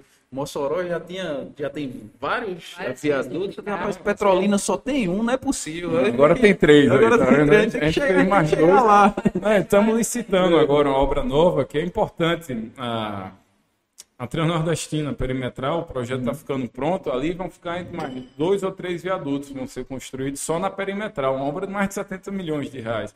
Só ela. Né? Tem ampliação da orla também, que nós vamos puxar ali, pegando toda a parte do distrito também. Então, tem muita coisa acontecendo. E, e, e é assim que a gente faz. Aí você falou, quais são os indicadores? É, primeiro que a gente enxugou a máquina, né? Quando eu cheguei, a prefeitura tinha acho que mais de 25 secretários. Hoje tem nove. São nove ou 11 secretários. E aí você tem as indiretas. Então isso facilita a gestão, até para você saber de quem cobrar. E, e o que eu mais gosto, assim, por mais que tenha muitos dias cansativos, Intensos. intensos, mas o que eu mais gosto é que você não tem um dia igual ao outro. Todo dia tem coisa, tem problema novo, é, estresse desafiador, novo né? é desafiador. Então a gente tem uma equipe hoje muito bem azeitada, uma equipe que é, não precisa eu estar no dia a dia cobrando, porque todo mundo sabe qual é o nosso planejamento estratégico, sabe quais são as entregas que cada um tem que Com a fazer. missão, né? Que A gente modernizou a prefeitura, fomos a primeira cidade de Pernambuco a, a acabar com o papel. Isso a gente fez em outubro de 2019, o que a gente, por pura sorte também, porque ninguém sabia em outubro de 2019 que em março ia vir uma pandemia do jeito que veio.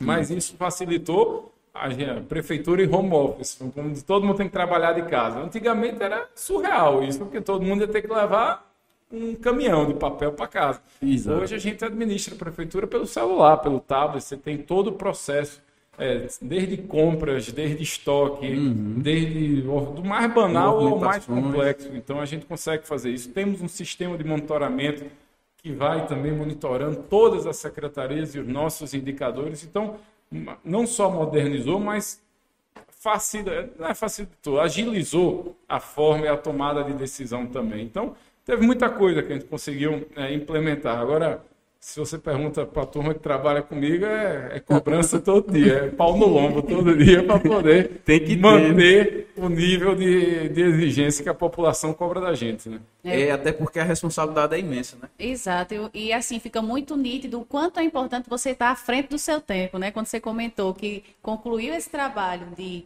eh, tirar papel da prefeitura em 2019, no final do ano, em 2020 veio uma pandemia. Então, assim, estava preparado mesmo sem saber o que saber. esperava, né? De fato, estar à frente mesmo nesse pensamento de evolução. E nessa questão do quando a gente tirou o papel, a gente estimava ter uma redução de custo numa economia, porque tem muita coisa que a gente tem que pagar com recurso próprio, que é o nosso maior desafio, que é a nossa menor fonte de receita comparado ao orçamento. Então, que a gente puder economizar de recurso próprio, vira investimento, vira ganho. Entra Assim, líquido é, entra né? líquido para a gente poder fazer um outro serviço. A gente estimava que o ganho seria de 2 milhões. No primeiro, tudo bem, que o primeiro ano pegou uma pandemia inteira pela frente.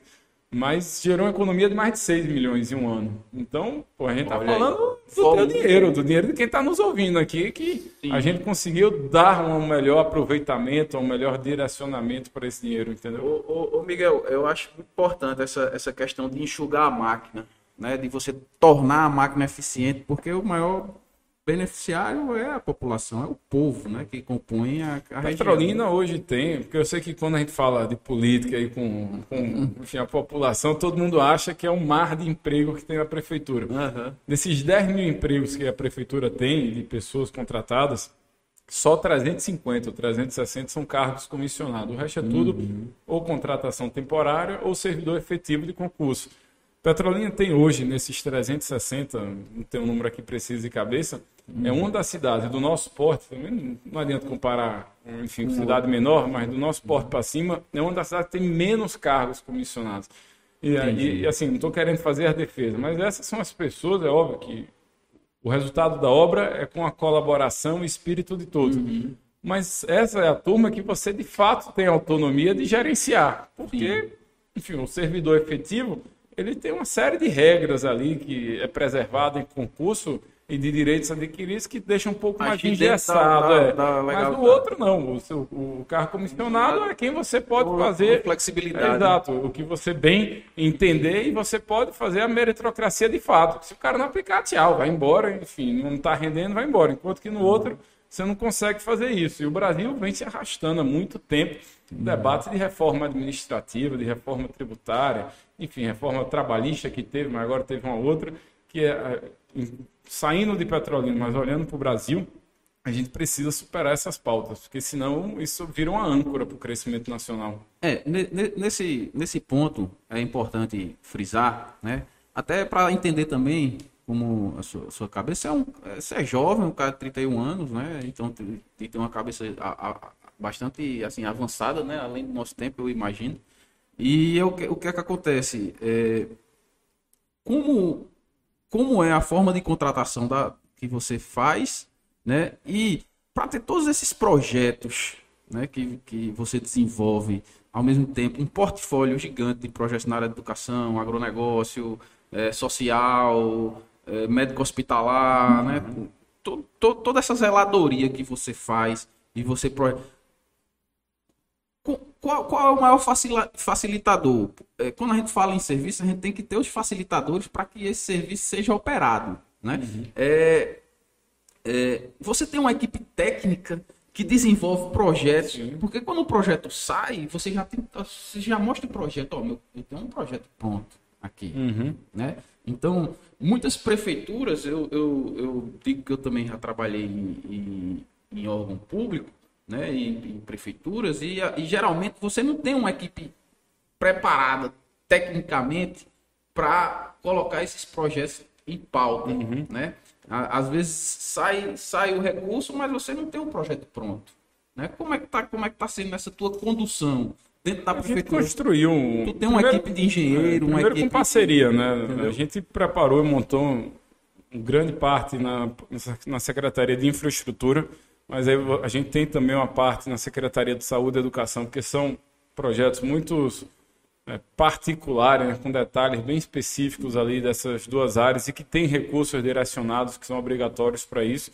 Mas o, você perguntou facilitador. Na gestão pública não tem muito facilitador, é só bronca mesmo, mas acho que o segredo aí para nós gestores públicos é acertar na hora de contratar. montar o time. Então, não, não só o time é fundamental, porque senão você não- nem parte, mas já eu estou um pouco mais à frente. frente, tá, Tendo tá. partido bem, é, você, pra, porque você falou de zeladoria, dos investimentos e projetos, para você não ter dor de cabeça na execução e no pós-obra, no pós-entrega, você tem que acertar muito na preparação do projeto.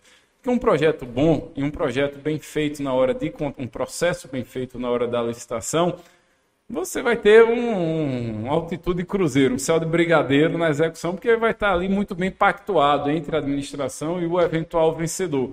Agora, se você faz um projeto meia boca em um processo licitatório duvidoso, aí você está lascado, né? Você vai trazer todos os órgãos de controle para dentro daquele contrato. O seu pessoal não vai se sentir seguro. O hum. prestador de serviço vai saber que, ó, ganhei por ganhar, mas esse negócio eu não entrego. Não e aí virou um negócio, um samba do crioulo doido e vai dar errado. Então, buraco negro. para gastar tempo e energia, é melhor gastar no começo, para você evitar essa dor de cabeça depois. E não comprometer o recurso, né? É, porque senão você perde, você tem prazos para poder cumprir. Verdade. É...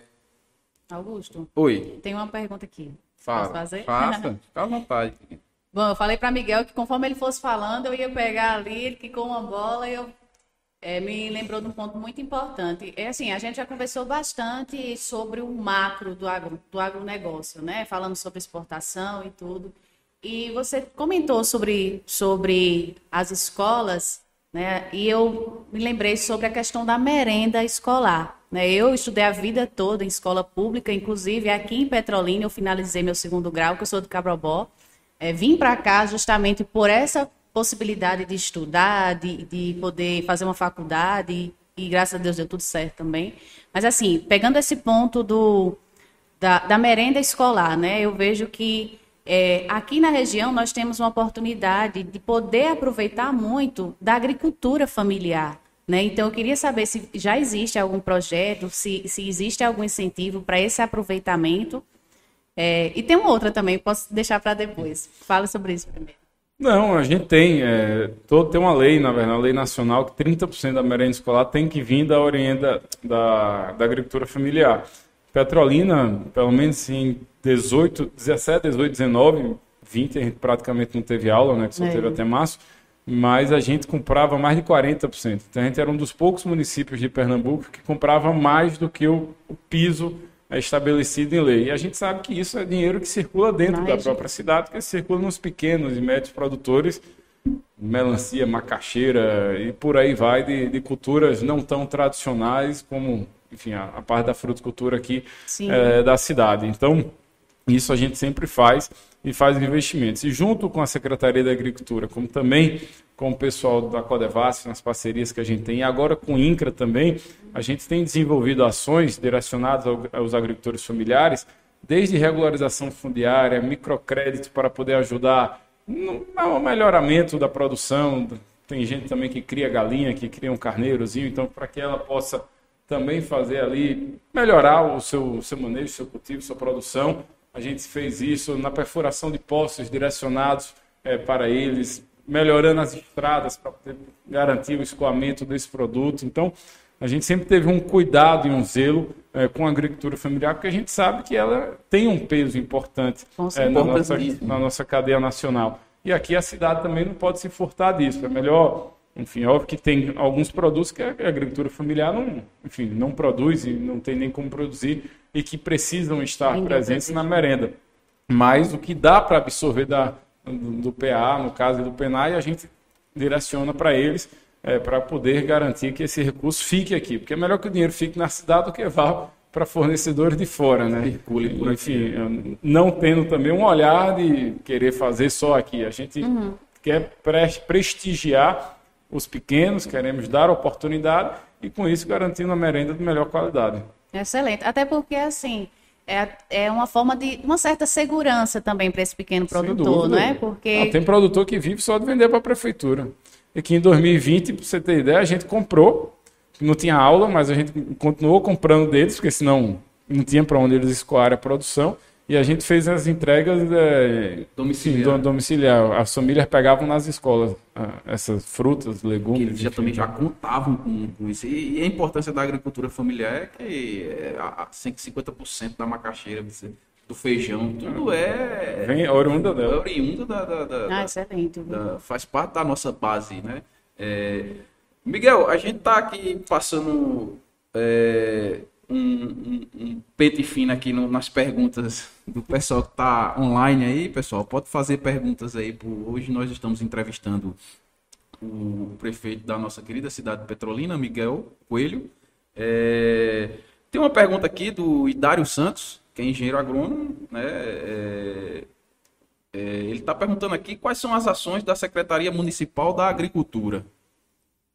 Tem um bocadinho, né? Acabei de falar aqui. As, as principais, assim, que, que você Não, tem... tem- enfim, tem na perfuração de poços, em parceria com a Codevasf, a gente mesmo executando, a gente até comprou uma perfuratriz nova. É, tem na parte de assistência técnica, junto com o INCRA. O INCRA não tinha engenheiro, é, engenheiro agrônomo para poder liberar o dinheiro, a prefeitura contratou os engenheiros para darem os pareceres, e assim o INCRA fez a fomentação financeira. Isso também, é, acho que entregou mais de 3 milhões, alguma coisa assim, de crédito repassado pelo INCRA para os nossos assentamentos. Tem na parte de patrulhamento de estradas, a parte da Secretaria da Agricultura cuida de programas intersetoriais, a gente falou aqui do PA, do PENAI, com a Secretaria da Educação, mas tem também na parte de esporte, com construção e reforma de quadras, Quadras. poliesportivas, campeonatos também eh, que eles desenvolvem. Tem uma parceria junto com a Conab para poder fazer a entrega do milho subsidiado que a Conab tem. Tem nas doações de, para associações, tratores, implementos agrícolas, enfim, entre outras coisas também para esse pessoal. A gente fez a reforma e reabrimos o matadouro que estava fechado aqui há muito tempo. Sim, essa questão A do matador. o, né? a gente botou para funcionar e demos o selo municipal para o de Rajada e ano passado a gente inaugurou. Já está operando? Tá, tá funcionando. De Petrolina para boi, porco e, e suíno, né? E, óbvio, carneiro também, os de menor porte, mas Segurança os três é principais tendo. É isso aí. A, a Secretaria de Agricultura está fazendo, junto com o Desenvolvimento Econômico, a reforma das duas principais feiras do município, tanto da Areia Branca quanto da Coab Massangano. A gente agora está para receber um dinheiro que o senador Fernando está colocando, junto com o deputado federal Fernando Filho, para a gente poder construir um abatedouro de galinha de capoeira, para que a Oh, gente possa também bacana. incentivar essa, essa cadeia aqui. Então tem uma diversas ações, assim, enfim, não, não vou lembrar, claro, tudo de cabeça aqui, mas só para poder citar o vasto gama de, eh, de frentes que a Secretaria da Agricultura atua, enfim, não só por ela, mas também em parcerias com as demais colegas. E falando nessa área aí, o galeguinho gosta de uma feira, gosta de... Hoje, rapaz, eu tô até com pena que hoje tenho vontade de comer um beiju, mas a feira tá meio bagunçada lá na da Areia Branca, tá no meio da rua por conta da. Teve a feira de orgânicos, até que a, gente, que a gente construiu, mas a gente quer, eu acho que até janeiro, eu acho que a Areia Branca termina, a Coab um pouquinho depois, mas enfim, entregar essas duas feiras. Mas gosto de feira, adoro Uma galinha, uma um bode. rabada, um bode. Não, sou mais de buchado, um sarapatéuzinho. Sarapatel. Gosto também. Né? É assim, né? Esse é sertanejo, esse aí. É, Augusto até comentou que nós moramos por uma época, eu ainda- eu- eu- ele ainda está um pouco por lá, eu já voltei há um ano que eu morava em Mossoró, né? E quando eu cheguei, eu me deparei com essas obras da- da- dos, dos mercados, né? O da Areia Branca ali. E, de fato, é, são ambientes super importantes para essa comercialização das frutas é, desse mercado interno, né? Do, do produtor familiar. Hortifruti como todo, né? Porque mesmo com toda essa, mesmo hoje em dia tendo muitos hortifrutis, su- supermercados, eles também é, começaram a comercializar, é, ainda assim existe essa força, né? E que bom que A existe. gente tem a tradição, né? A nossa Exato. cidade tem a tradição da feira e, e o, e o bacana é porque a nossa gente alimenta, gosta de, de- dessa cultura de feira e tal. Rapaz, eu, eu, eu, sou, eu sou da feira. Eu prefiro, eu adoro feira. Se for para comer, eu gosto de comer na, na feira. É, e aí quando eu voltei, eu vi que estava em obra, então assim, eu fiquei na expectativa, né? Quando é que vai ficar pronto? É, você já tem a data? Você comentou que vai- não vai ficar depois? É, a Areia Branca vai terminar, começou primeiro, né? Termina primeiro, então acho que ali dezembro, janeiro, se eu não estou falhando aqui a memória, a Coab deve ser mais uns 60 dias após isso. Foi- foram duas licitações diferentes, né? São duas empresas diferentes também, então cada um tem um, um ritmozinho de, de obra. Miguel, uma pergunta aqui mais um pouco mais cabeluda. Como é que tá a questão do, do, do Pontal? Pontal. É, tá, tá- Qual deles? o Sul. Tá tendo algum problema de. de- Licenciamento e supressão vegetal. Tá, é, tá tendo algum problema de, de, de- de documentação? Não, o problema é que eu, houve aí uma disputa de saber quem poderia dar é, a documentação das licenças ambientais. Se seria, no nosso caso, a AMA ou se seria o CPRH. A gente entende que é a gente, até porque a gente licenciou a obra e o próprio CPRH já tinha imbuído a gente por delegação, junto com o IBAMA, que a AMA pudesse fazer isso, enfim, cumprir com tais competências. Houve de fato esse entrave, eu acho que a gente, agora essa semana, Geraldo, que é o presidente da AMA, tem aí uma solução para resolver. É, Na verdade, o Pontal Sul já está resolvido, a CPRH já nos autorizou a poder dar é, os 299 licenças de supressão para os lotes da agricultura, né, do, dos pequenos lotes que foram leiloados, os grandes também já tinham sido resolvidos. E o Pontal Norte, a gente está na expectativa de começar a obra agora em, em, outubro. Já foi licitado, já tem garantido acho que quase 50 milhões para essa primeira etapa do canal do Pontal Norte.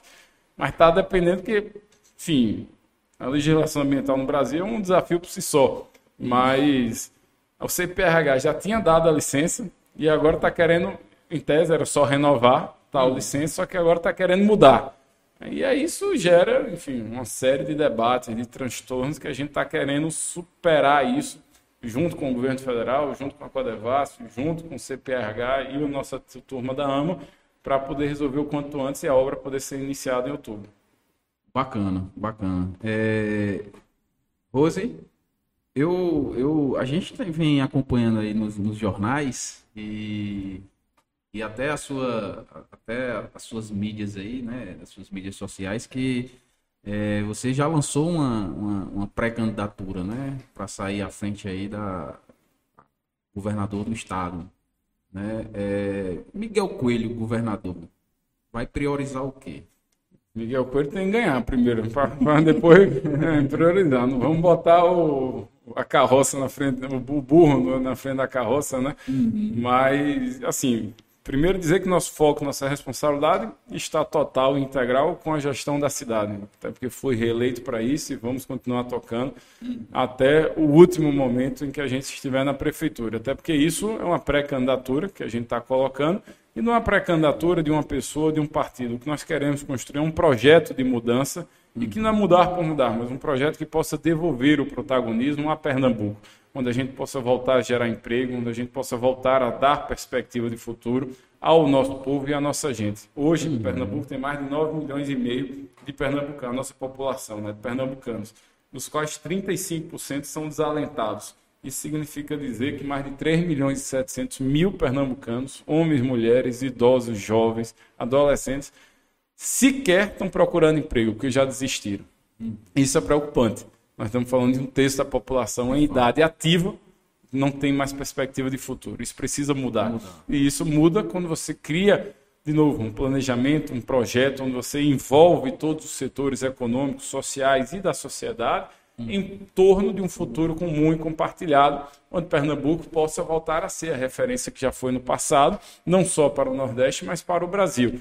Então, isso é algo que, enfim, a gente está iniciando esse processo é algo que a gente quer e vamos com muita é, coragem, determinação, construir, ouvindo diversas e centenas de pessoas, trazendo mais e mais pessoas para dentro desse projeto, hum. para não ser um projeto de político, isso tem que ser um projeto de Estado, tem que ser um projeto de pessoas para pessoas, em torno do futuro de pessoas. Então, é, por mais que possa soar redundante essa frase, mas ela é muito mais ampla, porque uhum. hoje a gente está vendo que o engajamento da sociedade com a política vem crescendo. Isso é bom, isso. porque significa dizer que as pessoas estão interessadas em escolher o melhor representante que possa garantir um futuro melhor. Porque quem aqui não quer ver Pernambuco crescer? Eu quero, você quer, todo mundo. Nós moramos aqui queremos ver. É a mesma coisa. Ah, eu não quero ver Petrolina prosperar. Isso é burrice, é dar um tiro no pé. Nós, enquanto petrolenses, queremos fazer da nossa uhum. cidade a melhor possível. E o, e o parâmetro, a analogia serve para o Estado, do mesmo modo. Então, esse é um projeto que a gente está iniciando ele, mas com fé em Deus vai dar certo, a gente vai poder inaugurar um novo tempo do nosso Estado. Com fé em Deus. É... Petrolina, ela é pujante na, na geração de emprego devido ao agronegócio. Né?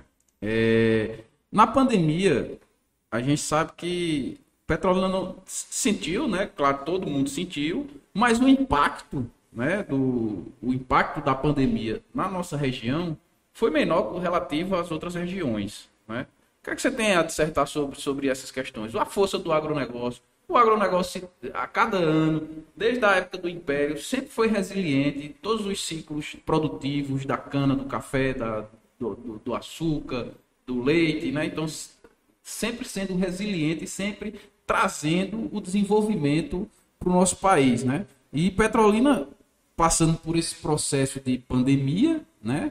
É, soube, pelo contrário, né, gerar emprego. Hoje, hoje geramos ah, em diretos e indiretos mais de um milhão né, de, de, no, no Vale de São Francisco como um todo.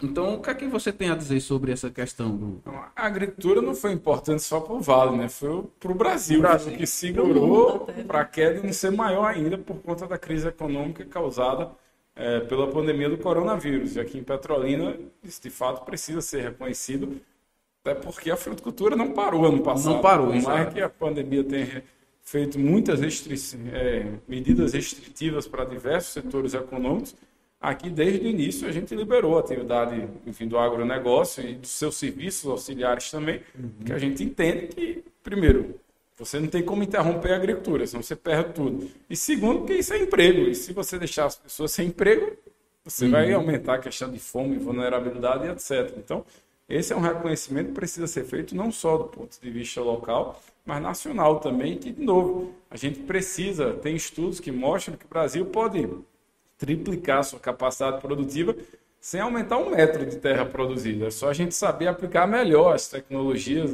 enfim, ter mais informação, mais assistência técnica para o do pequeno, principalmente, para que a gente possa eficientizar e rentabilizar melhor a produção.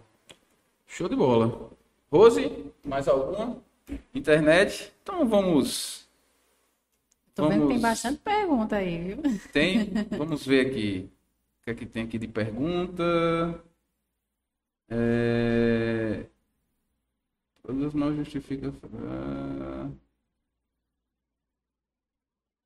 Me ajuda aí, Rose. Eu tô, tô vendo aqui alguns. Só, é só parabenizando o prefeito. É... Ah, tem uma de Alisson Yuri aqui que está dizendo. Acho que ele já falou sobre a questão do que você encontrou na prefeitura, né? A, a, as deficiências, né? Que você encontrou quando chegou na prefeitura? Acho que você já deu uma pincelada. Já, já passamos. É, um, um, ponto assim que eu acho que, que, que é interessante comentar, né?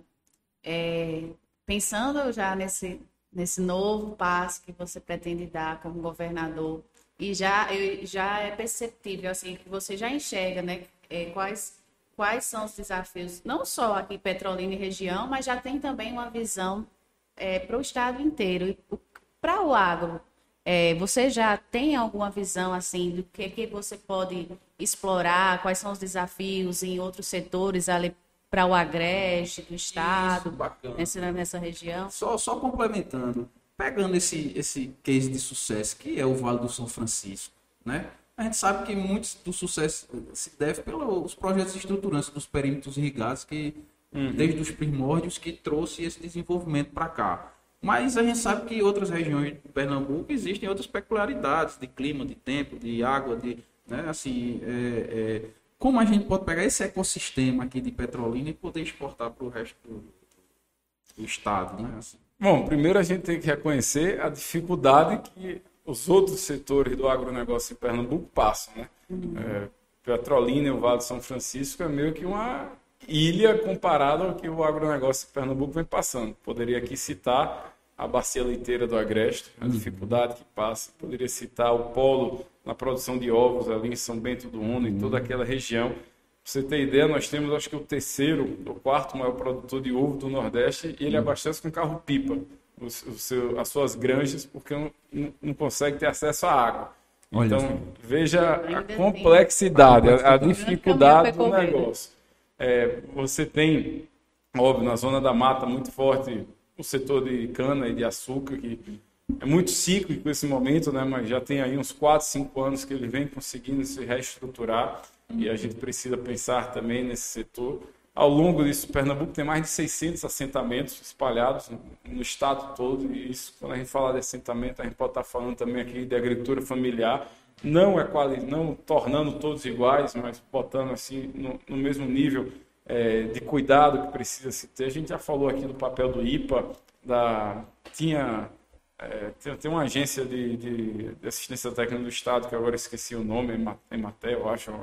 Ematé. É Ematé, né? É, é. Ematé, que enfim, também pode ter um papel importante, como tem é, o Instituto de Regularização Fundiária também do Estado, precisa não só ficar em determinados polos do Estado, mas se é estadual, enxergar Pernambuco é, como um uhum. todo. A gente falou aqui da cadeia de caprino ovinos, enfim, daqui, de piscicultura lá de, de Belém, do sertão de Itaparica, de Inajá, o pessoal do Melão, vocês falaram de Mossoró, mas tem lá um grande polo, é Inajá também, tem como ampliar. Então, a gente tem muitas oportunidades, agora precisa saber é, como superar os desafios presentes, que são muitos ainda infraestrutura. Você falou de replicar o que é o Vale, uhum. através da transposição, você tem um projeto, o canal do Entremontes, você tem um canal do Sertão, você tem outros que você pode espalhar diversas petrolinhas por aí. Mas também a gente não pode é, achar que é tudo. O papel aguenta desaforo, né? mas a gente tem que é. ir para a prática, para fazer a conta. Porque tudo isso é dinheiro também, o dinheiro é escasso. E, e, o Estado não tem a mínima condição de fazer tudo isso sozinho. O Estado tem que ter um olhar muito pragmático e que precisa fazer a parceria com o governo federal para num projeto consociado você poder viabilizar tais investimentos. E o que não der com esses dois braços públicos, a gente, a gente trazer o setor privado para dentro, porque o setor privado quer ganhar dinheiro também. Se o projeto for bom, ele bota o dinheiro, e não tem problema. Para nós, setor público, o que a gente está interessado é gerar emprego de um lado, gerar desenvolvimento regional do outro, e no melhor, e no, terceira, no terceiro tripé, é gerar imposto, para a gente poder retroalimentar os serviços essenciais que a máquina pública precisa prestar. Então, é, assim, eu acho que a gente precisa, de novo, nessa base, a gente já tem um mapeamento, mas a gente não pode se achar que sabemos tudo, nós temos que ter muita humildade de ouvir quem vive, até porque a uhum. nossa realidade aqui é uma, e cada polo desse que a gente citou aqui tem suas é peculiaridades. É completamente diferente e distinto, então tem que chamar as pessoas que estão no chão de fábrica destes contextos para que possam nos trazer as informações e a realidade do dia a dia, para que a gente possa, enfim, eu, enquanto candidato a prefeito, tinha dito, eu não sou candidato para resolver tudo nem para fazer tudo, mas o que der para fazer, nós vamos fazer, vamos dizer o que nós vamos fazer. Porque também promessa fácil é muito bonito, acaba de dizer que vai resolver qualquer problema, aí é empurrar mentira no acelerador e vai. E aí quem não gosta de, de, de é, é música para os meus ouvidos. Eu, o discurso está descolado da é, prática. Eu, né? particularmente, não, não, gosto de fazer política assim. Enfim, a maior prova, acho que é o nosso dia a dia, até porque eu gosto muito da liderança pelo exemplo. E quem convive comigo, seja trabalhando uhum. ou na própria política, sabe que eu sou muito objetivo nas minhas palavras. Cara, pô, você é muito duro, você diz logo não de cara. E eu aprendi dentro de casa, é melhor um não sincero do que o sim mentiroso, porque Isso. pelo menos a gente não gera frustração, não gera expectativa é, nas pessoas e, e acredito que isso é, se fosse nas nossas empresas, é, é assim que a gente administra, na política não pode ser diferente. Então, é, e até na relação mesmo, é que nem fazer um, aqui um comparativo, o cara quer namorar com uma, uma pessoa, enfim, uma mulher, uma mulher quer com um homem e fica sendo enrolado. Chega uma hora que o cara a pessoa que está sendo enrolada fica logo puto. Diz, rapaz, só me enrolou, não deu em nada, não deu nem um beijinho e o negócio não andou. E na política também, a gente não pode alimentar falsas expectativas. A gente tem que ser muito franco, verdadeiro e transparente, até para dar credibilidade também. Perfeito, tem que, tem, que ser, tem que ser direto, né? Como, como você bem abordou, abordou aí, né? E a gente vive numa, numa, numa, sociedade em que parece que o sucesso é, é, pecado, né? E não é, o sucesso é. é tem que ser reconhecido. Tem que ser reconhecido. E, e, também, de, de, de fato, que a gente também tem nosso olhar crítico, né? É, é, de fato, a gente vê muita, muitas possibilidades para a Petrolina se desenvolver e crescer mais, como, né? como uma, uma região de, de desenvolvimento. É, é, só que, Miguel, na vida a gente sabe que nem tudo são flores, né? E você já, espinhos, né? É, é, você já, você já comentou algumas coisas. Qual, qual foi assim um dos, um dos fracassos seus, assim, as dificuldades que você mais aprendeu? Porque também é uma outra coisa que a gente precisa desmistificar aqui no, no, no país como um todo, né? Porque o, o fracasso é ruim, né? As, o, o, os americanos não tem muito essa questão, né? Às vezes você é até elogiado, né? Quantas vezes você fracassa para chegar no, no, sucesso? Você só precisa acertar uma vez, uhum. né? Para você não, porque só vê, na verdade, as pessoas só veem a narrativa quando acerta, né? mas não vê a centena que o cabo deu a cabeça no muro. E, e penalizam aqueles que fracassam, né? Mas assim, para a gente poder até desmistificar um pouco você como figura pública, né, é, é, e está fazendo uma gestão aí que está tendo uma, uma, uma, grande aprovação de todos os petrolinenses, né, é, é, da, da, sua carreira, você consegue, assim, pontuar, assim, olha, esse, esse ponto aqui não, não, não, foi legal, eu aprendi muito e a gente pivotou, tomou uma forma diferente de, de, de, de conduzir a situação, né? Você tem algum verdade, as pessoas olham assim, né? Enfim, eu disputei três eleições, graças a Deus ganhei as três. Uhum. Aí você ah, não, não teve insucesso, não teve nenhuma decepção, e não é assim, né? Porque uhum. você não. Você não pode olhar só o resultado final. Tudo é uma construção, né? Tudo é um uhum. caminho que você percorre para poder chegar no resultado final. E então, assim, sem dúvida alguma, tenho alguns insucessos assim na trajetória política e nas próprias escolhas pessoais também, que é o que a gente chama de erro. E, e o erro, a gente não pode marginalizar o erro. Na verdade, nós temos que valorizá-lo, porque se a gente não aprender com nossos erros, a gente só está sendo ignorante, né? Então a gente tem que ter a humildade de, aprender, né? é, de aprender com eles, de não repeti-los da gente poder amadurecer, de a gente poder crescer do ponto de vista, seja pessoal ou seja é, profissional. Mas, graças a Deus, enfim, tenho pessoas maravilhosas no âmbito familiar que me dão todo o né? apoio, né? enfim, para a gente poder encarar esses novos desafios. Também dão todo a, a puxão de orelha de quando orelha. necessário para poder aprender, é, para poder corrigir o rumo. Enfim, meu maior desafio, sem dúvida alguma, foi a prefeitura de Petrolina. Fui o prefeito mais novo da história da cidade, me elegi com 26 anos de idade. Uhum. E, enfim, com uma responsabilidade imensa, né? E também com uma descrença muito grande à época, porque todo mundo achava que ah, Miguel é filho de Fernando e, e vai ser vai ser um pelo outro. E você Sim. tinha aquela afirmação. Carregar essa, esse código é, genético não, é eu carrego com muito orgulho, enfim, da, da, minha história, da minha família, mas também eu tenho o meu nome, tenho o meu CPF e tenho minha história que história. quero construir. E, e, deixei isso muito claro, até na forma de liderar, na forma de, de me posicionar. Cada um tem a sua história. E, e, a cidade percebeu, enfim, isso. A cidade reconhece a nossa liderança, Sim. reconhece o nosso estilo de ser, que cada um é o seu. Não, não, não tem o estilo certo, o estilo errado. Cada um tem o seu estilo e precisa ser compreendido, né? É óbvio que ninguém está falando aqui de ser, de querer impor, impor nada, de querer ser é, rude, de querer ser truculento, mas você precisa.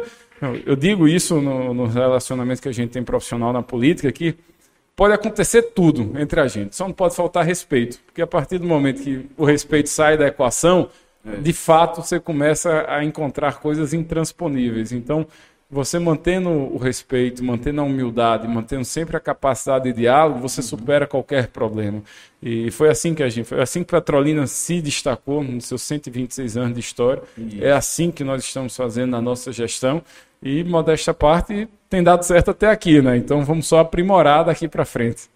Que bom. É, estamos aqui com o prefeito de Petrolina, Miguel Coelho, aproveitando aqui para agradecer aos nossos patrocinadores, né? É, Falcão Engenharia, do meu amigo Isaac Falcão, F-Steaks e Vilarejo Container Gastro. Estamos já chegando a um momento final. Temos, é, hoje nós vamos sortear dois brindes, né? Que é um, uma fraldinha de, de sol, olha aí, ó. Gostoso. Rapaz, eu comi essa Porra. fraldinha ontem lá em Dona Leene, Leene lá, rapaz. Tava aprovado. Aprovadíssimo, aprovadíssimo. Negócio bom demais. Lá na, no F-Steaks, hein, hein, Marcelo? Olha, chega tanto. Tá salivando já. Salivando. Chega e uma hora dessa, rapaz. E aí? Não. E uma hora dessa. Então, é, vamos, vamos, vamos ao primeiro sorteio, né, Rael? É, fazer esse, esse sorteio da, da fraldinha de sol. E depois também temos um filé ao molho. É, ver se a gente consegue colocar aí na tela aí para ficar todo mundo é, ligados.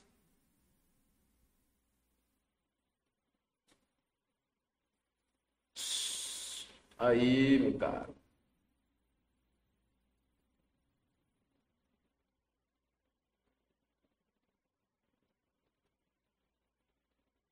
Aí você clica lá no. no... Ixi, será?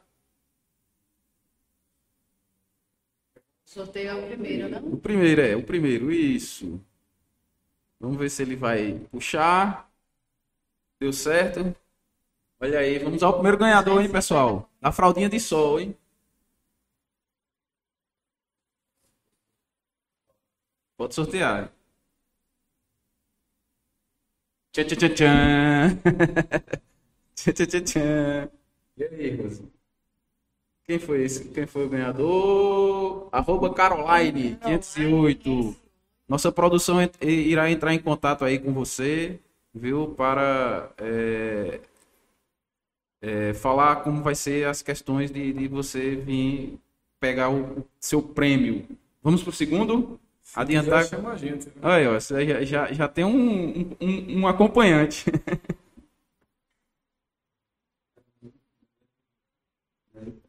É.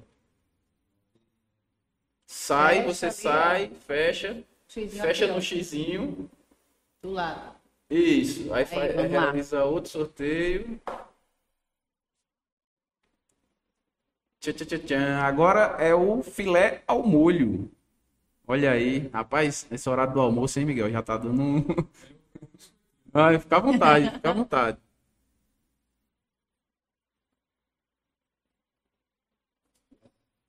Sorteia, sorteia.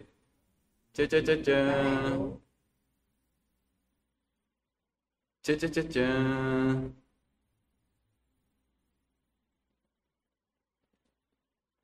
Railson Pereira ganhou o filé ao molho, ao filé ao molho.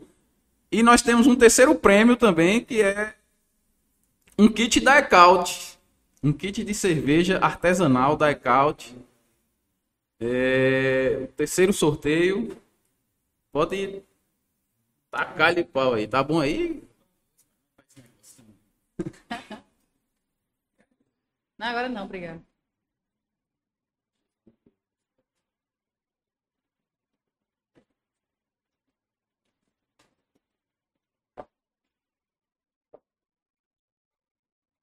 Foi o terceiro? Pode. Pode ir.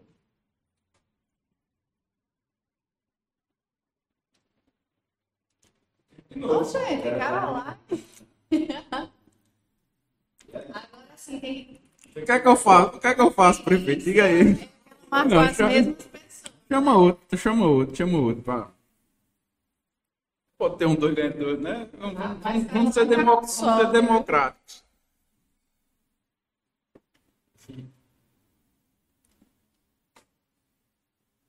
De- Deu sorte a Caroline, não foi eu. É que ela, ela comentou muito, hein, pessoal? Pois é, isso que tem que. Pessoal, é, é também já. Tanto que ela falou ó. Aproveitando aqui, pessoal, vão lá no nosso canal, no Agrocast no YouTube, compartilhe as lives, se inscrevam, ativa o sininho, que é, é, o nosso propósito é esse, é trazer informação, é, trazer é, conhecimento nesse... Nossa missão realmente é essa, né? Comunicar, informar e trazer esse conhecimento voltado ao agronegócio. Vamos lá? Terceiro ganhador do dia. Domingão aí, ó, feliz. Railson Pereira. Ganhou de novo também? Ah, não. Ah, tem que ir de novo, meu amigo. Tem que... Rapaz, será que só foram os dois? É porque ele faz aleatório, né? Esse sorteio aí. é- Vai lá, melhor de três. Vai melhor de três aí. Hein, ei, Rael, tá aprovada lá a fraldinha de sol do F-Stakes? Primeira, né? Ei, ei, ei, mas... Primeira, né? Porque a cerveja é para acompanhar a carne, entendeu? Não é? Ah, melhor de 15 três. Caroline, você tá sortuda hoje. hein? Ganhou, ganhou o filé e o kit da Ecaut. Deu certo. Então vamos, vamos, vamos acompanhar aqui, vamos finalizar Vamos lá. nosso, nosso podcast. Rose, mais uma vez, muito obrigado pela participação aqui. Eu fico muito contente. É, Miguel, obrigado. irmão. Você, você Obrigado. Valeu mesmo você ter vindo aqui, ter ace- aceitado esse convite né, é, de, de, participar aqui e dar, e dar esse apoio, contribuir né, com a nossa mesa aqui do conhecimento, trazendo um pouco é, do seu jeito de, de gerir, né, da, da, da, sua forma altiva em poder resolver os problemas e, e trazer um pouco também desse universo que você está é, fazendo de ações relativo ao agronegócio, que é um, um setor tão importante para a nossa região. Uhum. Então, para mim é uma honra estar né, é, é, tá conduzindo esse projeto. Né, para mim é uma honra estar tá, tá aqui com pessoas tão boas. Pessoas boas né, Rose? É sempre bem-vindo. Exatamente. Né? Rose é sempre bem-vindo. Então, faça aí suas últimas palavras. A gente está. É, Rose também, se quiser comentar alguma coisa. Sim. Viu? É, a gente está aqui com os microfones abertos. Bom, queria agradecer. Eu acho que foi excepcional essa nossa conversa aqui. Desejar aí muito mais sucesso para você, saúde para os filhos, né? Porque já está vindo aí. E assim, que você continue realmente com essa garra, é, com esse olhar para o agronegócio, não só para o agronegócio, mas para o desenvolvimento como um todo, né? E que as pessoas, os que venham né, assumir também os novos cargos que virão, que também possam ter esse olhar, que se inspirem em você, para de fato trazer um diferencial, né? Que foi o que você comentou, né? Traz, fazer a diferença, porque é isso que faz evoluir né? E é para isso que nós estamos aqui, afinal, né? Certeza. Então, eu queria agradecer, viu, pela, pela atenção aí, pela, por essa companhia aqui nesse, nesse dia de hoje e que possamos nos encontrar aí cada vez mais em outros momentos. Obrigado, Rose, obrigado, Augusto, a todos que nos acompanharam aí no YouTube, no Face. Enfim, para mim é uma alegria estar aqui no décimo episódio do Agrocast. Obrigado pelo convite. Sem dúvida é importante para o setor como um todo, mas para a cidade, até para que a gente possa ganhar destaque nessa questão de conteúdo, de informação, de propagação, levando o nome de Petrolina e de todo o Vale do São Francisco. Obrigado a quem participou, mandou seus comentários. Uma satisfação e vamos estar juntos. Aqui é o início de uma nova história, de um novo projeto, como vocês estão fazendo, de protagonizar ainda mais uma Petrolina pujante, forte, líder, assim como pensamos também para o nosso estado. Por isso, obrigado, bom domingo. Quem ganhou a carne de sol já está com o almoço garantido. Quem não ganhou, a gente tem que fazer o feijão ainda. Um abraço. Um abraço, pessoal. Até mais. Valeu. Valeu, pessoal.